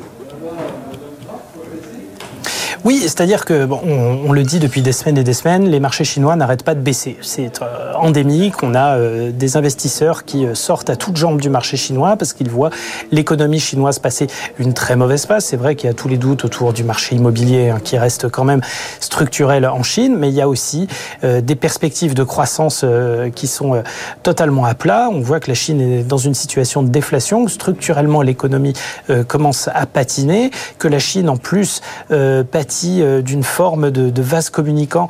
Euh, il y a énormément d'industriels et d'investisseurs qui sont en train de retirer leurs billes du pays pour aller les faire fructifier dans des pays euh, où les perspectives de croissance sont beaucoup plus dynamiques, que ce soit l'Asie du Sud-Est, que ce soit l'Inde, etc. Enfin bref, il y a une défiance concernant la Chine et ça se ressent sur le marché boursier. Ça fait des semaines que ça baisse aussi bien à Shanghai qu'à Hong Kong et c'est précisément du côté des actions chinoises côté Hong Kong que ça pose problème. Mais sur certains indices, on est sur des plus bas depuis plusieurs décennies. Donc il était temps d'agir. Et c'est vrai qu'on n'en était qu'aux intentions pour le moment. On a vu euh, le, le gouvernement chinois, et encore, c'était des rumeurs, c'était des informations officieuses. Oui, oui, on va mettre en place un, un plan de soutien euh, au marché boursier de plusieurs centaines euh, de milliards de dollars. Alors on ne savait pas vraiment si c'était 200, 300 ou 400.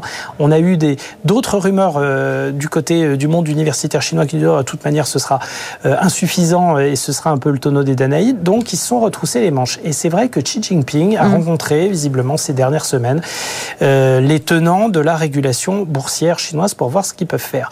Et euh, il y a plusieurs mesures. Alors, pour le coup tout à fait concrètes qui ont été annoncées et qui mm. sont euh, prouvées sur les marchés. Premièrement, les banques qui ont abaissé leur taux à 5 ans de manière à fluidifier un petit peu un marché interbancaire qui était en train de, de se gripper.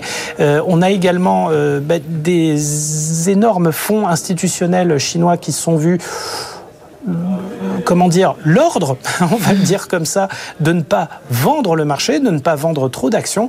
Et puis là, la dernière nouvelle, elle a de quoi euh, faire sourire ou frémir, suivant de quel côté de la barrière on se place. Mais en, gros, euh, Pékin, les autorités de Pékin ont décidé de fermer plusieurs fonds d'investissement, plusieurs fonds euh, de quantitative trading euh, parce qu'ils jugent qu'ils avaient trop vendu le marché. Donc ils les ont fermés, ils ont gelé leurs avoirs. Donc en gros, Pékin est en train d'interdire son marché boursier de baisser. Alors on a vu les indices chinois réagir positivement à la mm. nouvelle euh, ce matin. On a terminé sur une belle hausse euh, pas euh, au plus haut de la séance, mais plus 1,57 pour Hong Kong et plus 0,97 pour le euh, composite de Shanghai. Donc on voit que ça a un effet sur les indices. Maintenant, est-ce que ça va vraiment rassurer tous les investisseurs étrangers qui sont en train de partir à toutes jambes? Ça va peut-être même accélérer le mouvement, hein, si on veut voir les choses du mauvais côté. Voilà, cette hausse du côté des indices, même modérés, qui semble assez contre-intuitive. Merci beaucoup Antoine pour euh, cette histoire chinoise. On vous retrouve dans un gros quart d'heure. Nous allons parler IA, puce Résultat ce soir à 23h, vous aurez compris, nous allons parler d'NVIDIA. NVIDIA de manière très pragmatique. Toutes vos questions, Antoine aura toutes les réponses. Euh, enfin, en tout cas, une partie des réponses, on l'espère. Dans un gros quart d'heure, à tout de suite, Antoine. On vous retrouve depuis Euronext. Tout pour investir. La place de l'IMO. La place de Limo, tous les jours dans Tout pour investir. Bonjour Marie-Cœur de Roy. Bonjour Lorraine, bonjour à tous. Nous ne sommes pas seuls, nous sommes rejoints par Henri Buzy-Cazot. Bonjour Henri. Bonjour. Vous êtes président de l'Institut du management des services immobiliers. Avec vous, on va parler de plein de choses. On va faire une sorte de petit bilan gros bilan. Euh, pas mal de sujets euh, à décrypter avec vous deux. Marie, par quoi on commence? Bah, Moi, j'aime bien le côté grande gueule d'Henri, donc j'ai envie quand même de commencer par l'aspect politico-politique de la politique, s'il y en a une, du logement. Euh, alors, j'ai envie de dire, est-ce que Henri, c'est ma première question, vous trouvez que le gouvernement est à la hauteur de la crise que traverse ce secteur de l'immobilier et du logement au sens large? Non. Euh, voilà, c'était. Euh, non, je vais être clair. Euh, il y a un progrès que toute la communauté du logement, de l'immobilier reconnaît, parce qu'il ne faut pas être ingrat, c'est qu'enfin, il y a des propos qui rendent compte des difficultés du secteur, qui parlent de priorité nationale. Pour moi, les propos publics ont du prix. Simplement, derrière, euh, on attend des actes. Hein. C'est un discours qui doit euh, euh, précéder une action publique. on commence à voir des annonces. Est-ce que ces annonces sont à la mesure de la crise, c'est-à-dire notamment de l'impasse sur le nombre de logements construits, Mm. pour parler de cela seulement pour vous, c'est ça la priorité, c'est-à-dire effectivement le fait que euh, la construction de nouveaux logements dégringole. Là, c'est- là-dessus qu'il faut mettre le paquet. dans un construction, premier temps. mobilisation du parc existant, mais à l'arrivée, on sait très bien, il y a eu plusieurs études euh, concordantes qu'il manque à l'appel, depuis euh, les années récentes, et notamment depuis 2023, entre 150 et 200 000 logements par an qui manquent à l'appel. Bon, on en a fait 280 000 en gros en 2023. Euh, eh bien, l'impasse est considérable. Donc, la priorité, pour que les ménages trouvent des réponses euh, à, à des prix accessibles, partout où ils le veulent, sur tout le territoire, euh, de toutes sortes, logement social pour ceux euh, qui euh, euh, en relèvent, euh, logement privé, euh, propriété ou location, il faut des réponses. Eh bien, ces réponses-là, quand j'entends euh, des choses très heureuses, hein, c'est-à-dire que la transformation du bureau en logement, la surélévation, qu'on aurait dû faire Le depuis des années foncier aérien. Le foncier aérien, et j'en parle avec beaucoup de sérieux, euh, construire dans le jardin, c'est-à-dire que puisqu'on ne veut plus artificialiser de nouveaux terrains, On densifie. euh, on, on va, on va densifier, y compris pour un propriétaire de maison, la possibilité de parcelliser son terrain et de favoriser la construction d'une ou deux logements, euh, de- de- de- une ou deux maisons, peut-être pour ses propres enfants. Tout ça est très bien. Quand on additionne, on parle aussi des euh, territoires engagés, hein, les fameux 22 territoires engagés, qui dans les trois ans vont produire 30 000 logements. On additionne 30 tout 000 cela logements, en trois ans. Bon, dans les trois ans, parce qu'il y a un délai. Donc aujourd'hui, le choc d'offres, c'est la fameuse expression. Euh, Pour moi, le choc d'offres, c'est effectivement, on fait venir tous les logements dont on a besoin pour les Français. On ne l'aura pas avec tout ça. D'abord, on va l'avoir sur trois ou quatre ans, parce que ce sont des délais longs nécessaires euh, pour densifier, pour surélever, pour euh, transformer les bureaux en logements à la marge, hein, à la marge. Euh, on sait par exemple que si la moitié des bureaux vides d'Île-de-France, euh, il y a euh, aujourd'hui un potentiel énorme, était transformé, ça conduirait à construire quelque chose comme euh, 40 000 logements. Bon, si la moitié était mobilisée, c'est colossal la moitié. Et, tout ça en trois ou quatre ans. Donc le choc d'offres, non. Les mots qu'on entend euh, ne, ne, ne traduisent pas la réalité qui est derrière. Mais il faut faire quoi, Henri? Parce que après, c'est vrai que, enfin, je suis pas la dernière à critiquer euh, l'absence euh, de vrais chocs d'offres pour le coup. Qu'est-ce qu'il faudrait faire pour relancer la construction de logements ou en tout cas la sortie de nouveaux logements, que ce soit par de la réhabilitation, par de la transformation? Au-delà de ce qui est fait, au-delà de ce qui est fait, et on parlera après aussi de la transition environnementale pour qu'il n'y ait pas de sortie de logement du parc locatif. C'est un grand sujet. Mobiliser, c'est tout à la fois. hein. Il est certain qu'il faut jouer sur la demande. La demande aujourd'hui, oui, ça va demander qu'on relâche un peu les cordons de la bourse. Alors c'est pas c'est pas la saison, hein. on l'a bien compris dans les propos euh, du ministre de l'économie euh, euh, chez vos, confrères de, de TF1 il y a quelques jours. On veut économiser 10 milliards, mais on fait tout ça à courte vue. Le prêt à taux zéro, qui est un levier puissant, si on relâche un petit peu les contraintes, c'est-à-dire que on, on permet l'accès sur tout le territoire avec la même quotité, euh, c'est-à-dire 40%. Euh, on permet la maison individuelle sous condition, sobriété foncière ou la maison en bande, comme on dit, hein, la maison de promoteur. Euh, peu importe, on crée des critères d'éco-conditionnalité, mais de grâce, on lui donne la puissance, on sait Mais que, ça coûte de l'argent. Henri, vous venez de le dire. Ça en euh, rapporte énormément. Il va bien falloir se rendre à cette évidence-là. Quand on fait la coupe euh, sombre d'un milliard dans ma prime rénov, mais euh, est-ce qu'on mesure derrière le nombre d'emplois dans les entreprises du bâtiment qui vont en être menacés il faut, il faut être très clair, il y a une mécanique vertueuse en matière du logement. On met un euro, on sait ce qu'il rapporte. Ah, Je vais me faire l'avocate du diable. Je suis désolée, vous parlez de ma prime rénov, euh, Oui. Henri. Euh, le fait est qu'on a regardé les chiffres de l'ANA sur 2023. On n'a déjà pas utilisé à plein le budget qui était alloué à, la, Oui, à ma pourquoi? Prime rénov. Donc, euh, Il y a des Alors là, raisons. que vous fassiez dire ça à Marie? Il y, a des, il y a des raisons, Marie. Euh, il, est, il est très clair aujourd'hui que euh, l'inflation des matériaux, qui a rendu le coût des travaux inaccessible en 2023 à la plupart des ménages, bon, euh, a évidemment freiné. Et donc, on a perdu euh, globalement 100 000 rénovations par rapport à 2022 et par rapport aux objectifs. Moi, je dis aussi, est-ce qu'on va arrêter à un moment donné de retoucher les règles du jeu? Moi, je suis incapable. Vous me faites une, une interrogation écrite, hein, je suis président d'école, mais normalement, je devrais pouvoir euh, répondre à- à, la place de mes étudiants. Vous me dites où on en est de ma prime rénov. Euh, Qu'est-ce que, euh, à quoi ça ouvre? Euh, Est-ce qu'on est sur de la rénovation globale, de la rénovation par geste? Je ne le sais plus. Ça ah, vous change. écoutez pas assez BFM Business. Non mais je, Ah, mais je, for- sérieusement, je on force un peu le trait. Aux artisans Les règles- RGE qui les règles du jeu. ça. Les règles du jeu changent en permanence. Il faut les stabiliser. Il faut faire des choix. Euh, un outil simple. Il était, il avait cette vocation, ma prime rénov. Ouais, c'est un outil euh, intelligent, puissant. Au démarrage, c'était un crédit d'impôt, vous vous rappelez? Oui, bon, ensuite on, on- on l'a transformé et notamment euh, au gré des revenus des ménages qui est tout à fait équitable. Et puis par rapport aux travaux engagés. Et là, on a commencé à bricoler. Est-ce qu'il faut changer le mode de chauffage? Alors aujourd'hui, on est en train de dire, après une réunion euh, du ministre Béchu avec euh, la CAPEB et la FFB, ah ben non, il faut euh, ouvrir un peu les vannes. Il faut pas être trop exigeant. Il faut pas forcément une rénovation globale. Je pense que c'est la voie de la raison. Mais ne changeons pas tout le temps. Les ménages en 2023, voire les entreprises. Qu'est-ce que c'est une entreprise artisanale? C'est pas une entreprise qui a 10, euh, 10 juristes derrière pour analyser les textes. Ouais, hein. Bon, eh bien, ces acteurs sont désemparés.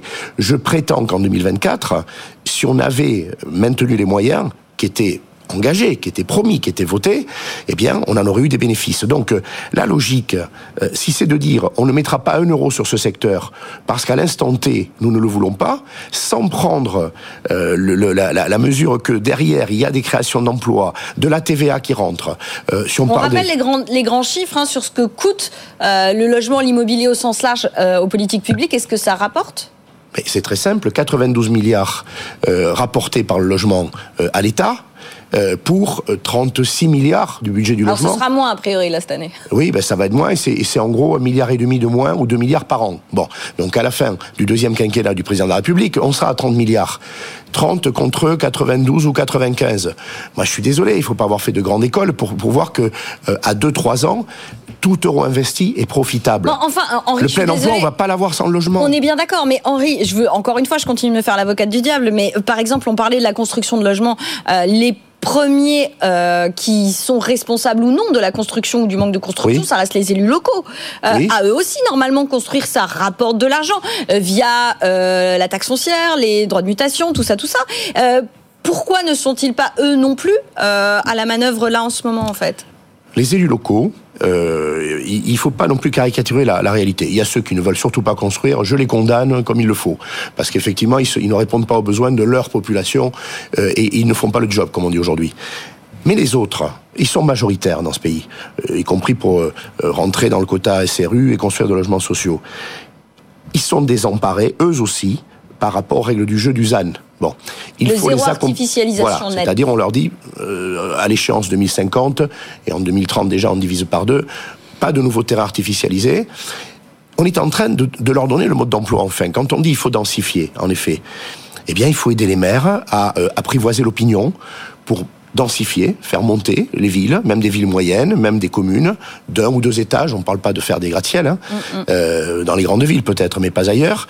Euh, L'histoire de construire dans le jardin pour les, euh, les maisons individuelles, oui, ça commence à ressembler à des modes d'emploi pour les élus.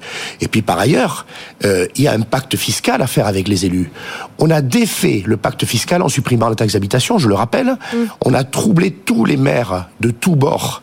Il n'y a pas un maire aujourd'hui qui se sent serein. On a créé une dépendance fiscale, puisqu'en fait, euh, aujourd'hui, on leur transfère de l'argent euh, venu de l'État, hein, euh, TVA, Ouais. euh, pour compenser. Et mal compensé, mal compensé. Donc les maires qui ont besoin d'argent pour construire, pour créer les services, vous faites venir 100 ménages nouveaux, c'est une crèche qu'il faut installer, c'est une antenne de police, voilà.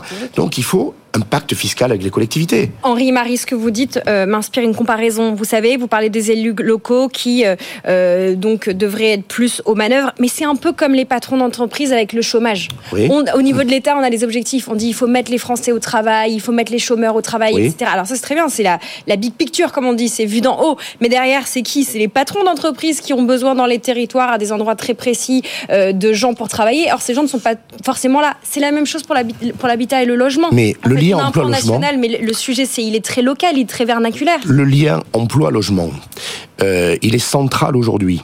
Et derrière tout ça, il y a l'aménagement du territoire. Je n'entends rien en matière d'aménagement du territoire.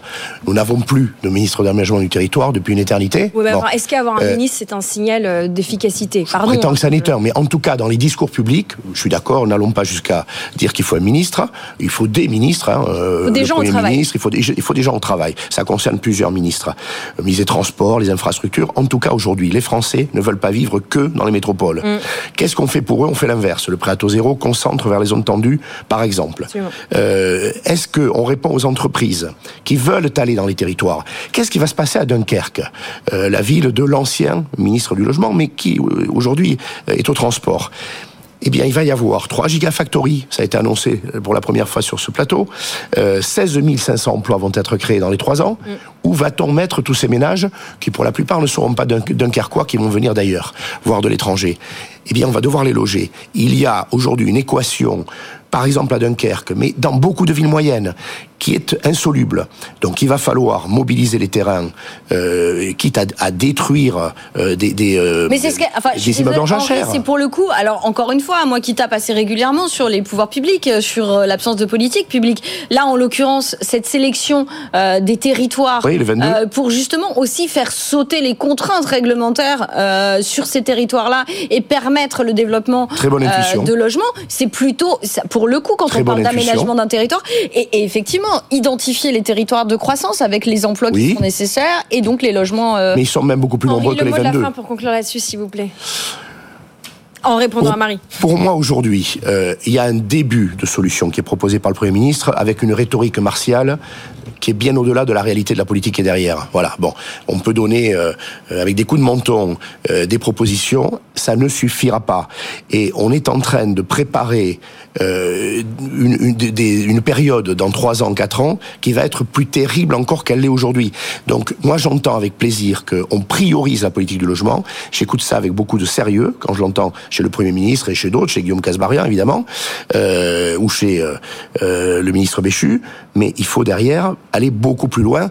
J'ai le sentiment aujourd'hui euh, qu'on n'a pas une politique euh, à part entière. Euh, on additionne des solutions interstitielles qui sont honorables, sur lesquelles je ne, je ne marquerai aucun dédain, mais qui seront très insuffisantes. On fera le bilan dans trois ans? Ouais, on fera le bilan dans trois ans avec Oui. Henri, mais euh, effectivement, euh, des mesurettes qui sont. Enfin, on rappelle, hein, effectivement, 30 000 logements. euh, il en faudrait combien, vous nous disiez?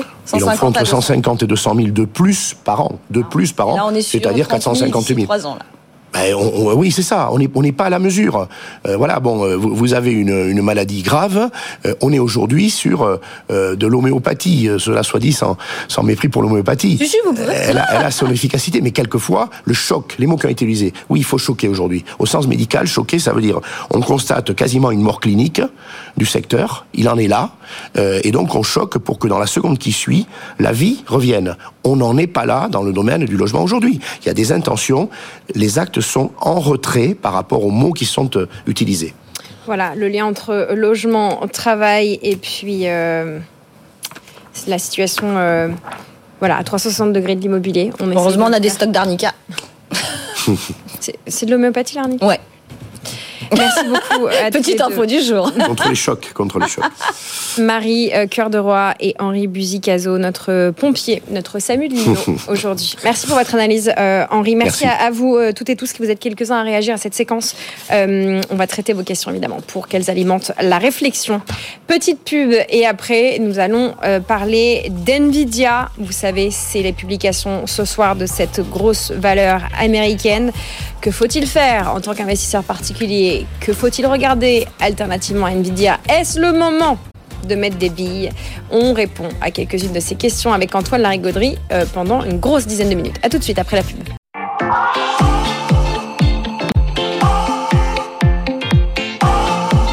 BFM Business, tout pour investir.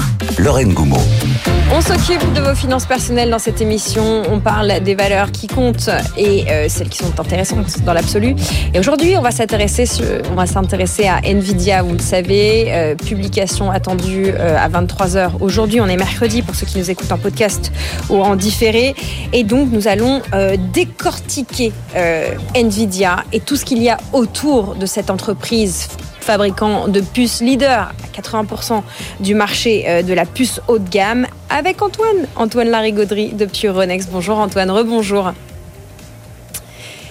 Bonjour Lorraine. C'est l'extension de l'équipe du côté de la Défense à l'ouest de Paris. Antoine, on parle d'NVIDIA évidemment. À la clôture de Wall Street, on saura si l'entreprise eh bien, annonce de beaux chiffres. Qu'est-ce que ça signifie pour nous investisseurs particuliers, pour euh, l'économie euh, européenne, l'économie américaine. Bref, donnez-nous euh, les perspectives de et pourquoi on doit s'intéresser à cette valeur aujourd'hui. Donnez-nous les raisons. Bah, tout simplement parce que on, on va peut-être euh, commencer par une photo qui est symbolique. C'est peut-être euh, la photo de ces 12 derniers mois. Euh, faudrait la tirer sur du beau papier et l'encadrer parce que euh, voilà, c'était le, c'était en mai euh, 2023, en mai dernier, et Jensen Wang, c'est le nom du, du PDG euh, d'Nvidia, venait d'apprendre, venait d'apprendre que son entreprise venait de passer le cap des 1000 milliards de dollars de capitalisation boursière, venait de faire son entrée dans la super élite boursière américaine. Et sa première réaction, ça n'a pas été euh, d'ouvrir le champagne, ça n'a pas été d'appeler son staff, d'organiser une grande fête, non. Apparemment, sa femme euh, avait besoin de, de trucs au marché, donc il est descendu au marché. Apparemment, il a acheté des oignons et il a l'air totalement dans la lune, totalement perdu. Et euh, cette figure, en fait, euh, est très très euh, symbolique et très représentative de ce qu'est Nvidia.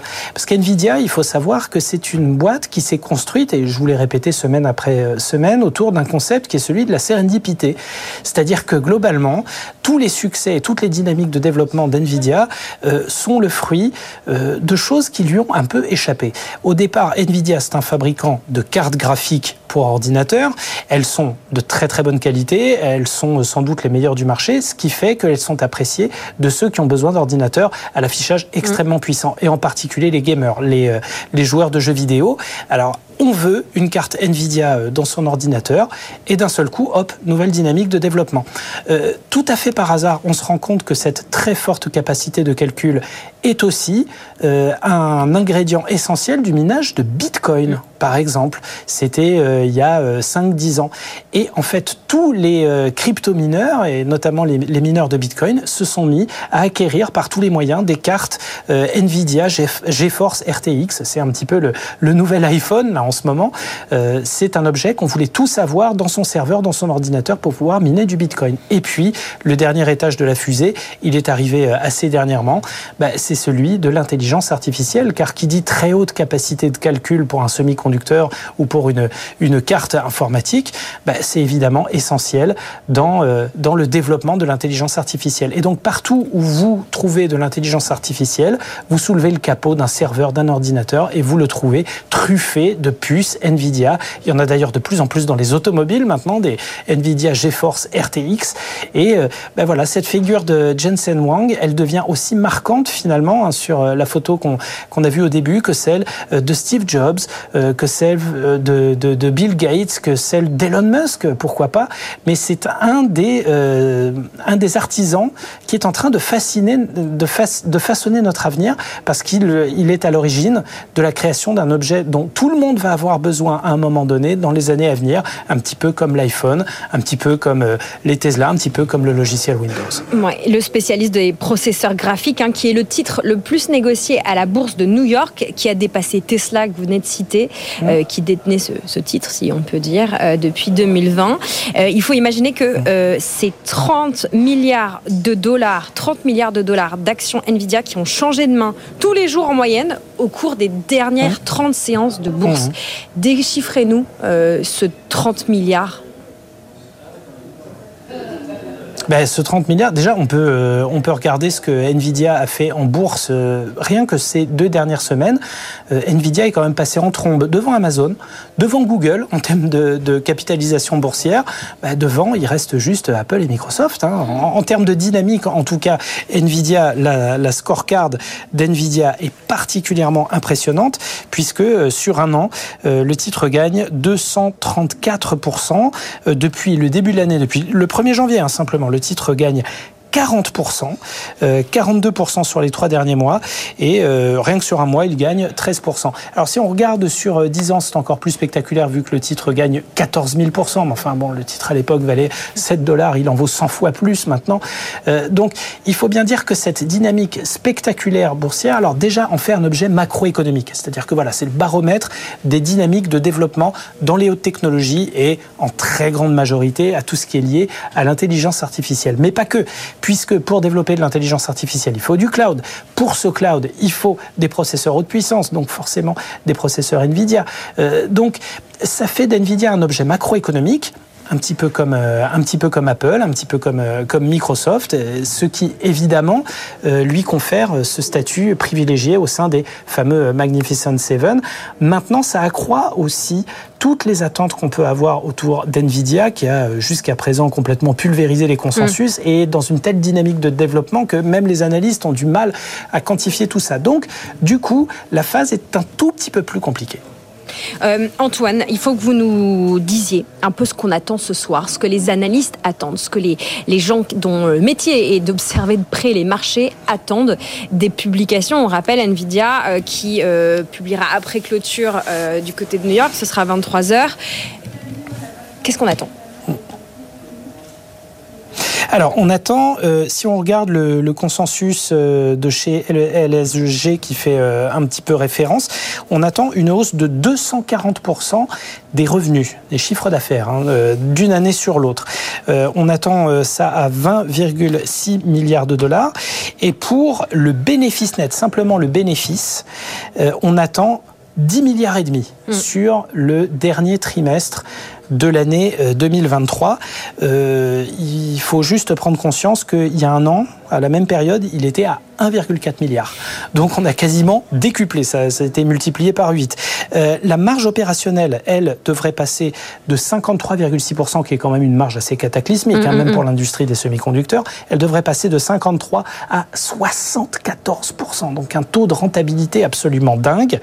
Euh, et du côté des, euh, des perspectives sur ce qui est, sur, tout ce qui est les, data centers, hein, où les puces Nvidia sont évidemment extrêmement demandées, on attend un revenu de 17 milliards de dollars. Donc autant vous dire que les, attentes sont majeures. Euh, de la même manière que euh, un temps euh, Tesla et Apple étaient attendus sur des chiffres astronomique, mais en même temps, on attendait à ce que, à ce que ces groupes fassent encore mieux, soient encore plus performants que euh, les consensus les plus élevés.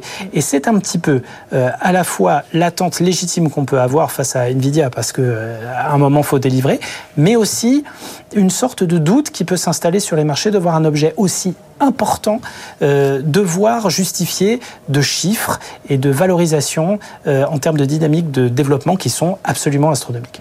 Voilà, on comprend euh, les attentes. Vous nous avez donné quelques chiffres, le consensus. Maintenant, euh, quel pourrait être l'impact sur la bourse américaine? On le sait, le Nasdaq touche des records aussi ces derniers temps. Est-ce que ça pourrait avoir un impact sur les bourses américaines Et puis, même question après pour chez nous, en Europe après. Oui, bien sûr. Ben, ça va avoir euh, un impact en termes de, dynamique, de tempo de développement. On va euh, un petit peu voir comment Nvidia trace les jalons euh, des mois et des années à venir en matière de, recherche et de développement, et puis aussi véritablement, véritablement de, développement au, terme technologique au sens large. Hein, ça va être un, facteur assez déterminant. Maintenant, si on regarde le simple objet boursier Nvidia, et c'est peut-être à la fois sa qualité son principal défaut, c'est que voilà, ça fait l'objet d'énormément de blagues du côté de, de, Wall Street. Il faut quand même se rendre compte que euh, voilà, il y, y, a un tweet très intéressant qui disait euh, si à 10 ans j'avais mis 5000 euh, dollars euh, dans Nvidia, maintenant j'en aurais 5 millions. Mmh. c'est un objet sur lequel on a misé très fort, sur lequel on a parié très fort. alors pas forcément tout son épargne, mais du côté de tous les gestionnaires américains et du côté de tous les particuliers américains, parce qu'il faut savoir que les Américains boursicotent beaucoup plus que nous, ben on veut avoir de l'NVIDIA en portefeuille comme un temps, euh, ben, on a eu euh, du Apple en portefeuille. Euh, et c'est peut-être aussi ça l'effet NVIDIA, c'est, vous vous souvenez, on a parlé de cette fameuse fragmentation des Magnificent Seven, c'est-à-dire qu'on en a quatre qui font la course en tête, hein, c'est Facebook, c'est Apple, c'est Microsoft et c'est NVIDIA, et on en a trois qui sont laissés de côté, mm. et en particulier Google et Tesla. Et donc du coup, là, on commence à se faire un, un tout petit peu de soucis dans le sens où Premièrement, euh, on a peur euh, que ça crée une forme de hum, comment dire euh, de, perte de, de, perte de repères à laquelle on a eu droit pendant la, bulle des dot-com, la bulle Internet mhm. hein, au début des années 2000, avec dans le même temps énormément d'épargnants et énormément d'institutionnels qui en ont en portefeuille et qui se disent mais à la moindre déception, ça va être aussi cataclysmique que les résultats qu'on attend, ça va être un cataclysme en sens inverse. Et que les marchés soient extrêmement déçus parce qu'ils sont en train de plafonner en ce moment et que la moindre mauvaise nouvelle, alors qu'on attend des performances extraordinaires, puisse être l'occasion d'une purge boursière autour d'NVIDIA et peut-être du côté de la tech en général et pourquoi pas des marchés de manière globale. Et pour revenir à nous, euh, en France et puis euh, au niveau de l'Europe, quel impact ça pourrait avoir peut-être plus spécifique côté Europe? Alors, euh, du côté européen, euh, déjà, on va avoir un impact forcément sur euh, le secteur des semi-conducteurs, mais qui est beaucoup moins structurel. Chez nous, c'est vrai que du côté de l'Europe, une des plus grosses capitalisations technologiques, c'est ASML, hein, le, le, spécialiste de la microgravure sur, sur les puces électroniques, qui fabrique des machines qui sont demandées par le monde entier, et en particulier par Nvidia. Donc, on peut dire que là, s'il y a une déception, le groupe subira l'impact de plein fouet. En revanche, s'il y a explosion à la hausse, ce sera la, la bonne nouvelle qui entraînera à la hausse ASML mais on va dire que le secteur des semi-conducteurs en Europe est nettement moins structurel qu'il ne peut l'être aux États-Unis, où on a euh, bah voilà, les leaders mondiaux, que ce soit Nvidia, que ce soit Intel, que ce soit euh, AMD, etc. Non, du côté euh, de l'Europe, ce sera beaucoup plus en, termes de climat de marché et en termes de, de baromètre sur le développement de l'intelligence artificielle. On sait que voilà, il y a un petit écosystème qui est en train de se former du côté de la côte française, des, des entreprises qui sont en train de nous marketer savamment l'intelligence artificielle, euh, comme Publicis par exemple, aussi étonnant que ça puisse paraître, ce n'est pas euh, vraiment une valeur tech, mais ça le devient justement. Et ça pourrait être aussi une valeur réactive à tout ce qu'annonce Nvidia. Maintenant, on va dire qu'en Europe, ce sera plus euh, du domaine de l'impact général sur la tendance de marché que de l'impact sur la tech européenne qui a des dynamiques de développement un petit peu différentes, euh, un petit peu moins vives, hein, il faut bien le dire, mais euh, qui pourraient quand même être à l'abri en cas de très très fortes secousses. Antoine, deux questions rapides pour conclure. La première, est-ce que c'est le moment hein d'acheter Nvidia dans les quelques heures à venir Et si on n'achète pas du Nvidia, euh, est-ce que c'est le moment, comme nous dit Marie, de regarder de plus près des actions françaises comme Schneider Electric en amont euh, des publications d'Nvidia là, dans les quelques heures à venir? Alors, euh, du côté de est-ce que c'est le moment d'acheter? Là, c'est vraiment trop difficile à dire. La, progression astronomique d'NVIDIA euh, fera dire aux investisseurs que c'est toujours trop cher. Mm. Mais maintenant, les euh, dynamiques de développement, elles sont proprement incalculables. Et honnêtement, ça paraît quand même difficile de ne pas acheter du NVIDIA, même sur ces cours-là, dans le sens où le titre a tellement, tellement progressé qu'il reste des progressions à trouver encore maintenant, même en cas de correction, tout simplement parce qu'on ne voudra pas ne pas prendre le train en marche. On ne pourra pas se le permettre, et surtout si on est un, investisseur avisé. Euh, maintenant, euh, ça peut être aussi une forme de risque, euh, dans le sens où bah, il va falloir se contenter de support si jamais il y a une grosse correction. Pour l'instant, vous le savez, il y a une petite correction qui s'est amorcée ces derniers jours autour d'NVIDIA. Pourquoi? Parce qu'on a d'un côté Microsoft qui annonce qu'ils veulent fabriquer leur propre carte graphique justement pour réduire leur dépendance à NVIDIA. il y a le créateur de ChatGPT lui-même qui dit qu'il veut lever des fonds dans ce sens. il y a également SoftBank, hein, le, euh, la grosse banque d'investissement euh, en tech euh, japonaise qui est propriétaire d'IRM, mm. autre grand nom des semi-conducteurs, qui a fait état des mêmes intentions. Donc le principal risque d'NVIDIA, ce serait de voir de la concurrence sur ses propres produits. Maintenant, attendez, cette concurrence, elle va mettre des années et des années à se mettre en place et d'ici là, NVIDIA garde des dynamiques de développement vraiment intactes. Maintenant, du côté des actions françaises, vous parliez de Schneider Electric, c'est vrai qu'on peut se dire, mais pourquoi Schneider Electric? Quel rapport avec NVIDIA? Bah, En fait, déjà, il y a le rapport à la tendance générale du marché. Schneider Electric est une action qui marche quand même très très bien. C'est une valeur cyclique euh, qui est très exposée aux cycles économiques et on a vu que c'était euh, un des artisans principaux du rebond euh, qui secoue le marché depuis octobre. Et puis Schneider Electric, c'est quoi? C'est le réseau électrique intelligent. Le réseau électrique intelligent, il y a quoi derrière? Ben, Il y a l'intelligence artificielle. Donc on pourrait dire finalement que les deux dossiers sont parfaitement liés par des considérations fondamentales. Donc oui, on peut regarder et considérer un investissement dans Schneider Electric comme réactif à ce qui peut se passer autour d'NVIDIA et du développement des hautes technologies, particulièrement de l'intelligence artificielle. Merci beaucoup Antoine pour eh bien, euh, ce point NVIDIA. Ce qu'on peut dire, évidemment, hein, il est 11h45 euh, euh, pour ceux qui nous suivent en direct et ceux qui nous réécouteraient en podcast à une autre heure. On est mercredi, on a quelques heures de la publication de ces résultats qu'on décortiquera demain, Antoine. Voilà, un petit peu de perspective sur cette valeur qui est centrale, vous l'avez dit. Les puces NVIDIA, elles sont partout Il y a un gros sujet Taïwan aussi hein, qu'on aurait pu creuser avec vous. Euh, on le sait, hein, le lien entre euh, Taïwan, les Taïwanais, les Américains d'origine taïwanaise euh, aux manettes des entreprises des semi-conducteurs, dont vous l'avez rappelé Jason Hwang, dont la cousine est aux manettes de AMD d'ailleurs, pour parler un petit peu de famille. Euh, merci Antoine. On espère avoir répondu à quelques-unes des interrogations de nos auditeurs et de nos auditrices. Vous continuez à nous écrire. Vous voyez, on pousse les murs parfois de l'émission pour pouvoir répondre à vos attentes quand l'actualité économique euh, l'exige et quand évidemment notre expertise peut être aiguillée au service de votre culture financière et de vos investissements. Merci beaucoup Antoine Larigauderie qu'on retrouve un petit peu plus tard du côté de Ronex. Nous allons finir l'émission en musique puisque nous allons parler euh, d'instruments de musique, d'archers, investir dans les instruments de musique parfois très ancien. C'est l'objet de la dernière séquence de Tout pour investir. À tout de suite. Tout pour investir. Investir autrement. Investir autrement, en tout cas investir thématiquement. Nous sommes avec la maison Agut et Hector Chemel. Bonjour Hector. Bonjour Lorraine. Vous êtes d'abord musicien.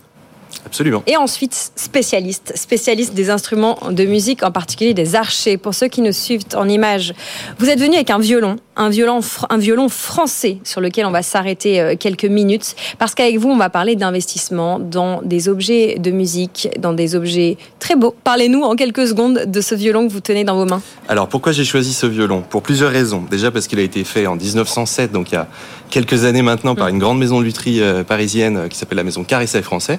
Donc c'est une, maison très célèbre et qui s'inscrit dans une illustre lignée et de tradition de facture avant, avant, avant elle. Euh, la deuxième raison, c'est qu'il est en parfait état de conservation. Il est, il est très beau, hein. peut-être on peut le décrire. Euh, Pour quelque chose de, qui a 117 ans, voilà, c'est pas mal. Absolument, et peut-être on peut le décrire rapidement pour, euh, pour les auditeurs. Voilà, il a un très beau vernis orangé sur fond doré, et il a une particularité, ce violon, et c'est aussi pour ça que je l'ai amené, c'est qu'il est magnifiquement décoré sur le fond. Il a un blason, on Euh, voilà, les lauriers. Il a été dédicacé donc euh, à sa première propriétaire, donc Madame Berthe Philide, qui a obtenu son prix au conservatoire en 1909. Donc ici, on a à la fois un, euh, un magnifique instrument qui est un, placement pertinent et aussi qui porte en lui plus, plus encore peut-être qu'un autre l'histoire, l'histoire qui lui est attachée. et son estimation est de 8 à 10 000 euros. Hector, vous me mettez le pied à l'étrier puisque vous le savez, cette émission c'est une émission d'investissement. On parle argent, on parle finance, on parle aussi passion. C'est pour ça que vous êtes là. Vous avez dit, voilà, cet objet, l'estimation est autour de 8-10 000 euros. L'investissement dans les instruments, est-ce que c'est courant? Alors euh, c'est un marché qui est très dynamique. Hein. On, euh, donc par exemple, donc euh, moi c'est ma deuxième année chez Agut. L'an dernier, on a on a vendu plus de 300 instruments, plus de 90% de, de l'eau vendue. on a une clientèle qui est à 60% à l'étranger, donc il y a vraiment un, un, fort intérêt pour les pour pour les instruments de musique et aussi pour les, les pièces de notre patrimoine mm. musical, puisque la France évidemment a une grande tradition dans la facture instrumentale. Donc on parle des violons, des altos, des violoncelles, mais il ne faut pas oublier les archets, puisque la France est, est la patrie des archets. On parle de de l'Italie pour les violons beaucoup, mais la France est aussi la patrie des archets.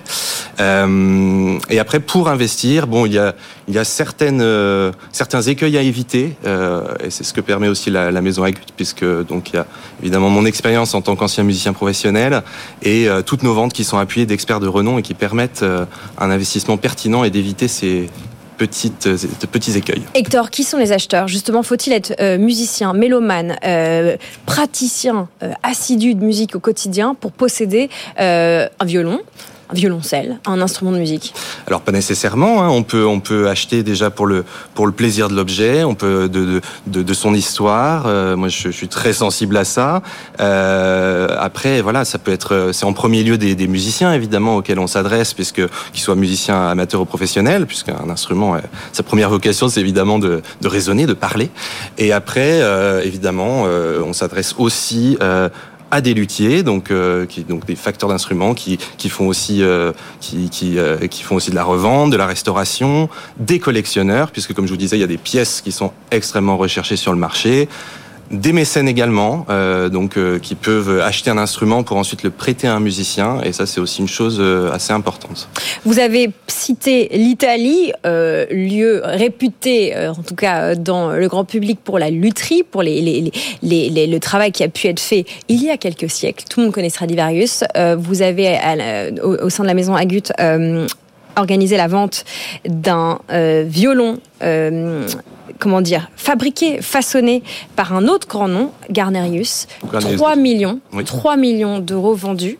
Est-ce que ces objets euh, parlent encore? Est-ce qu'aujourd'hui, euh, on peut aller à un spectacle, on peut aller euh, écouter quelqu'un qui va pouvoir jouer, faire parler un instrument qui date de 1700 euh, et des poussières? Bien sûr, euh, et heureusement, je dirais, puisque c'est effectivement des, des, euh, des instruments qui ont pour certains un grand âge, mais qui continuent de parler, et c'est une chose très importante qu'ils ne, ne dorment pas, puisque le, le meilleur, euh, le meilleur entretien d'un violon, je dirais que c'est quand même de le jouer, et heureusement, ben, en l'occurrence, ce, violon vendu par la maison Agut, euh, Guarnerius del Jésus, a été acheté aussi par un musicien, donc c'est un, instrument qui continue de parler.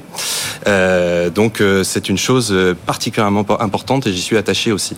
Un dernier mot sur la place de la France dans ce marché des instruments de musique. Vous l'avez dit, on a une forte culture, une grande culture musicale autour des voilà une grande culture musicale. Est-ce que c'est un bon endroit, Paris, la France entière, pour acheter, trader, euh, trouver euh, des instruments euh, de valeur Bien sûr, ben, tout d'abord, la France, de par sa, culture artistique et musicale, est, une, place importante, qui a un, répertoire de, biens d'exception très étendu. Paris est aujourd'hui une, place incontournable pour vendre, et j'encourage évidemment tout acheteur et vendeur à se pencher sur ce marché, qui est très dynamique. Nous avons notamment une vente le 30 mai. Si vous souhaitez consigner des lots euh, ou tout simplement être renseigné sur la valeur d'un instrument que vous possédez ou même euh, être conseillé sur un investissement, euh, contactez-nous car on, on est à votre service pour cela. Voilà ce qu'on pouvait dire de la bouche d'un ancien, d'un toujours musicien. Toujours musicien. d'un toujours musicien, mais aussi d'un spécialiste qui fait parler, qui identifie et qui euh, met en valeur, notamment financière, ces instruments de musique. Et archi, merci beaucoup Hector Chemel Lorraine. et la maison Agut d'être venu bien accompagné par ce magnifique violon de 117 ans. Oui, Sandra Gandoin. 117 ans ce violon. C'est une merveille. Sandra nous a rejoint parce que c'est la fin de Tout pour investir. Vous allez prendre les manettes de l'émission dans quelques minutes. Sandra, enfin de l'émission non, mais de la chaîne. Quel est le programme euh, d'avec vous? Eh bien, plus prosaïquement, on va parler effectivement de carrière et de recrutement. On va se demander comment on booste son business, comment euh, avoir plus de congés, comment négocier son salaire. On va parler d'intelligence artificielle et puis de toutes les questions euh, auxquelles vous avez à cœur qu'on réponde avec nos experts. Vous nous écrivez à cette adresse. Avec vous à bfmbusiness.fr et puis on est en live sur nos réseaux sociaux, LinkedIn notamment, dans un instant. Donc suivez-nous et puis réagissez, envoyez-nous vos, vos questions évidemment pendant toute l'émission. Voilà, c'est avec vous dans quelques minutes. Sandra Gandin qui prend les manettes de BFM Business. Moi, je vous dis à demain parce que tout peut investir. Nous serons là demain dès 10h. Jeudi, c'est Private Equity. On sera avec Alexandre Leng. On parlera de cashback. On reviendra sur le business model de la place de marché japonaise Rakuten qui a atteint la rentabilité en France avec une méthode originale. Vous verrez, ça peut nous inspirer. On décortiquera ce business model. Et puis c'est jeudi ETF. On répondra à plusieurs de nos auditeurs, notamment Michel qui nous demande si les ETF Nasdaq et euh, Standard Poor's 500 ESG sont véritablement ESG. Et puis on parlera aussi des smart beta, des ETF smart beta. À la demande de Sylvie qui veut qu'on en parle. Est-ce qu'il faut investir dans ces ETF Smart Beta C'est Jérémy Tubiana euh, de l'équipe du BNP Paribas qui viendra répondre à vos questions. Et puis, bien sûr, vous le savez, notre rendez-vous crypto, c'est tous les jours à 15h, à 21h30 et à n'importe quelle heure en podcast et en replay avec Amaury Tonquédec, BFM Crypto, le club. On se quitte en vous disant que le Bitcoin se négocie 31 367 dollars à l'heure on se parle. 11h57 sur BFM Business. À demain.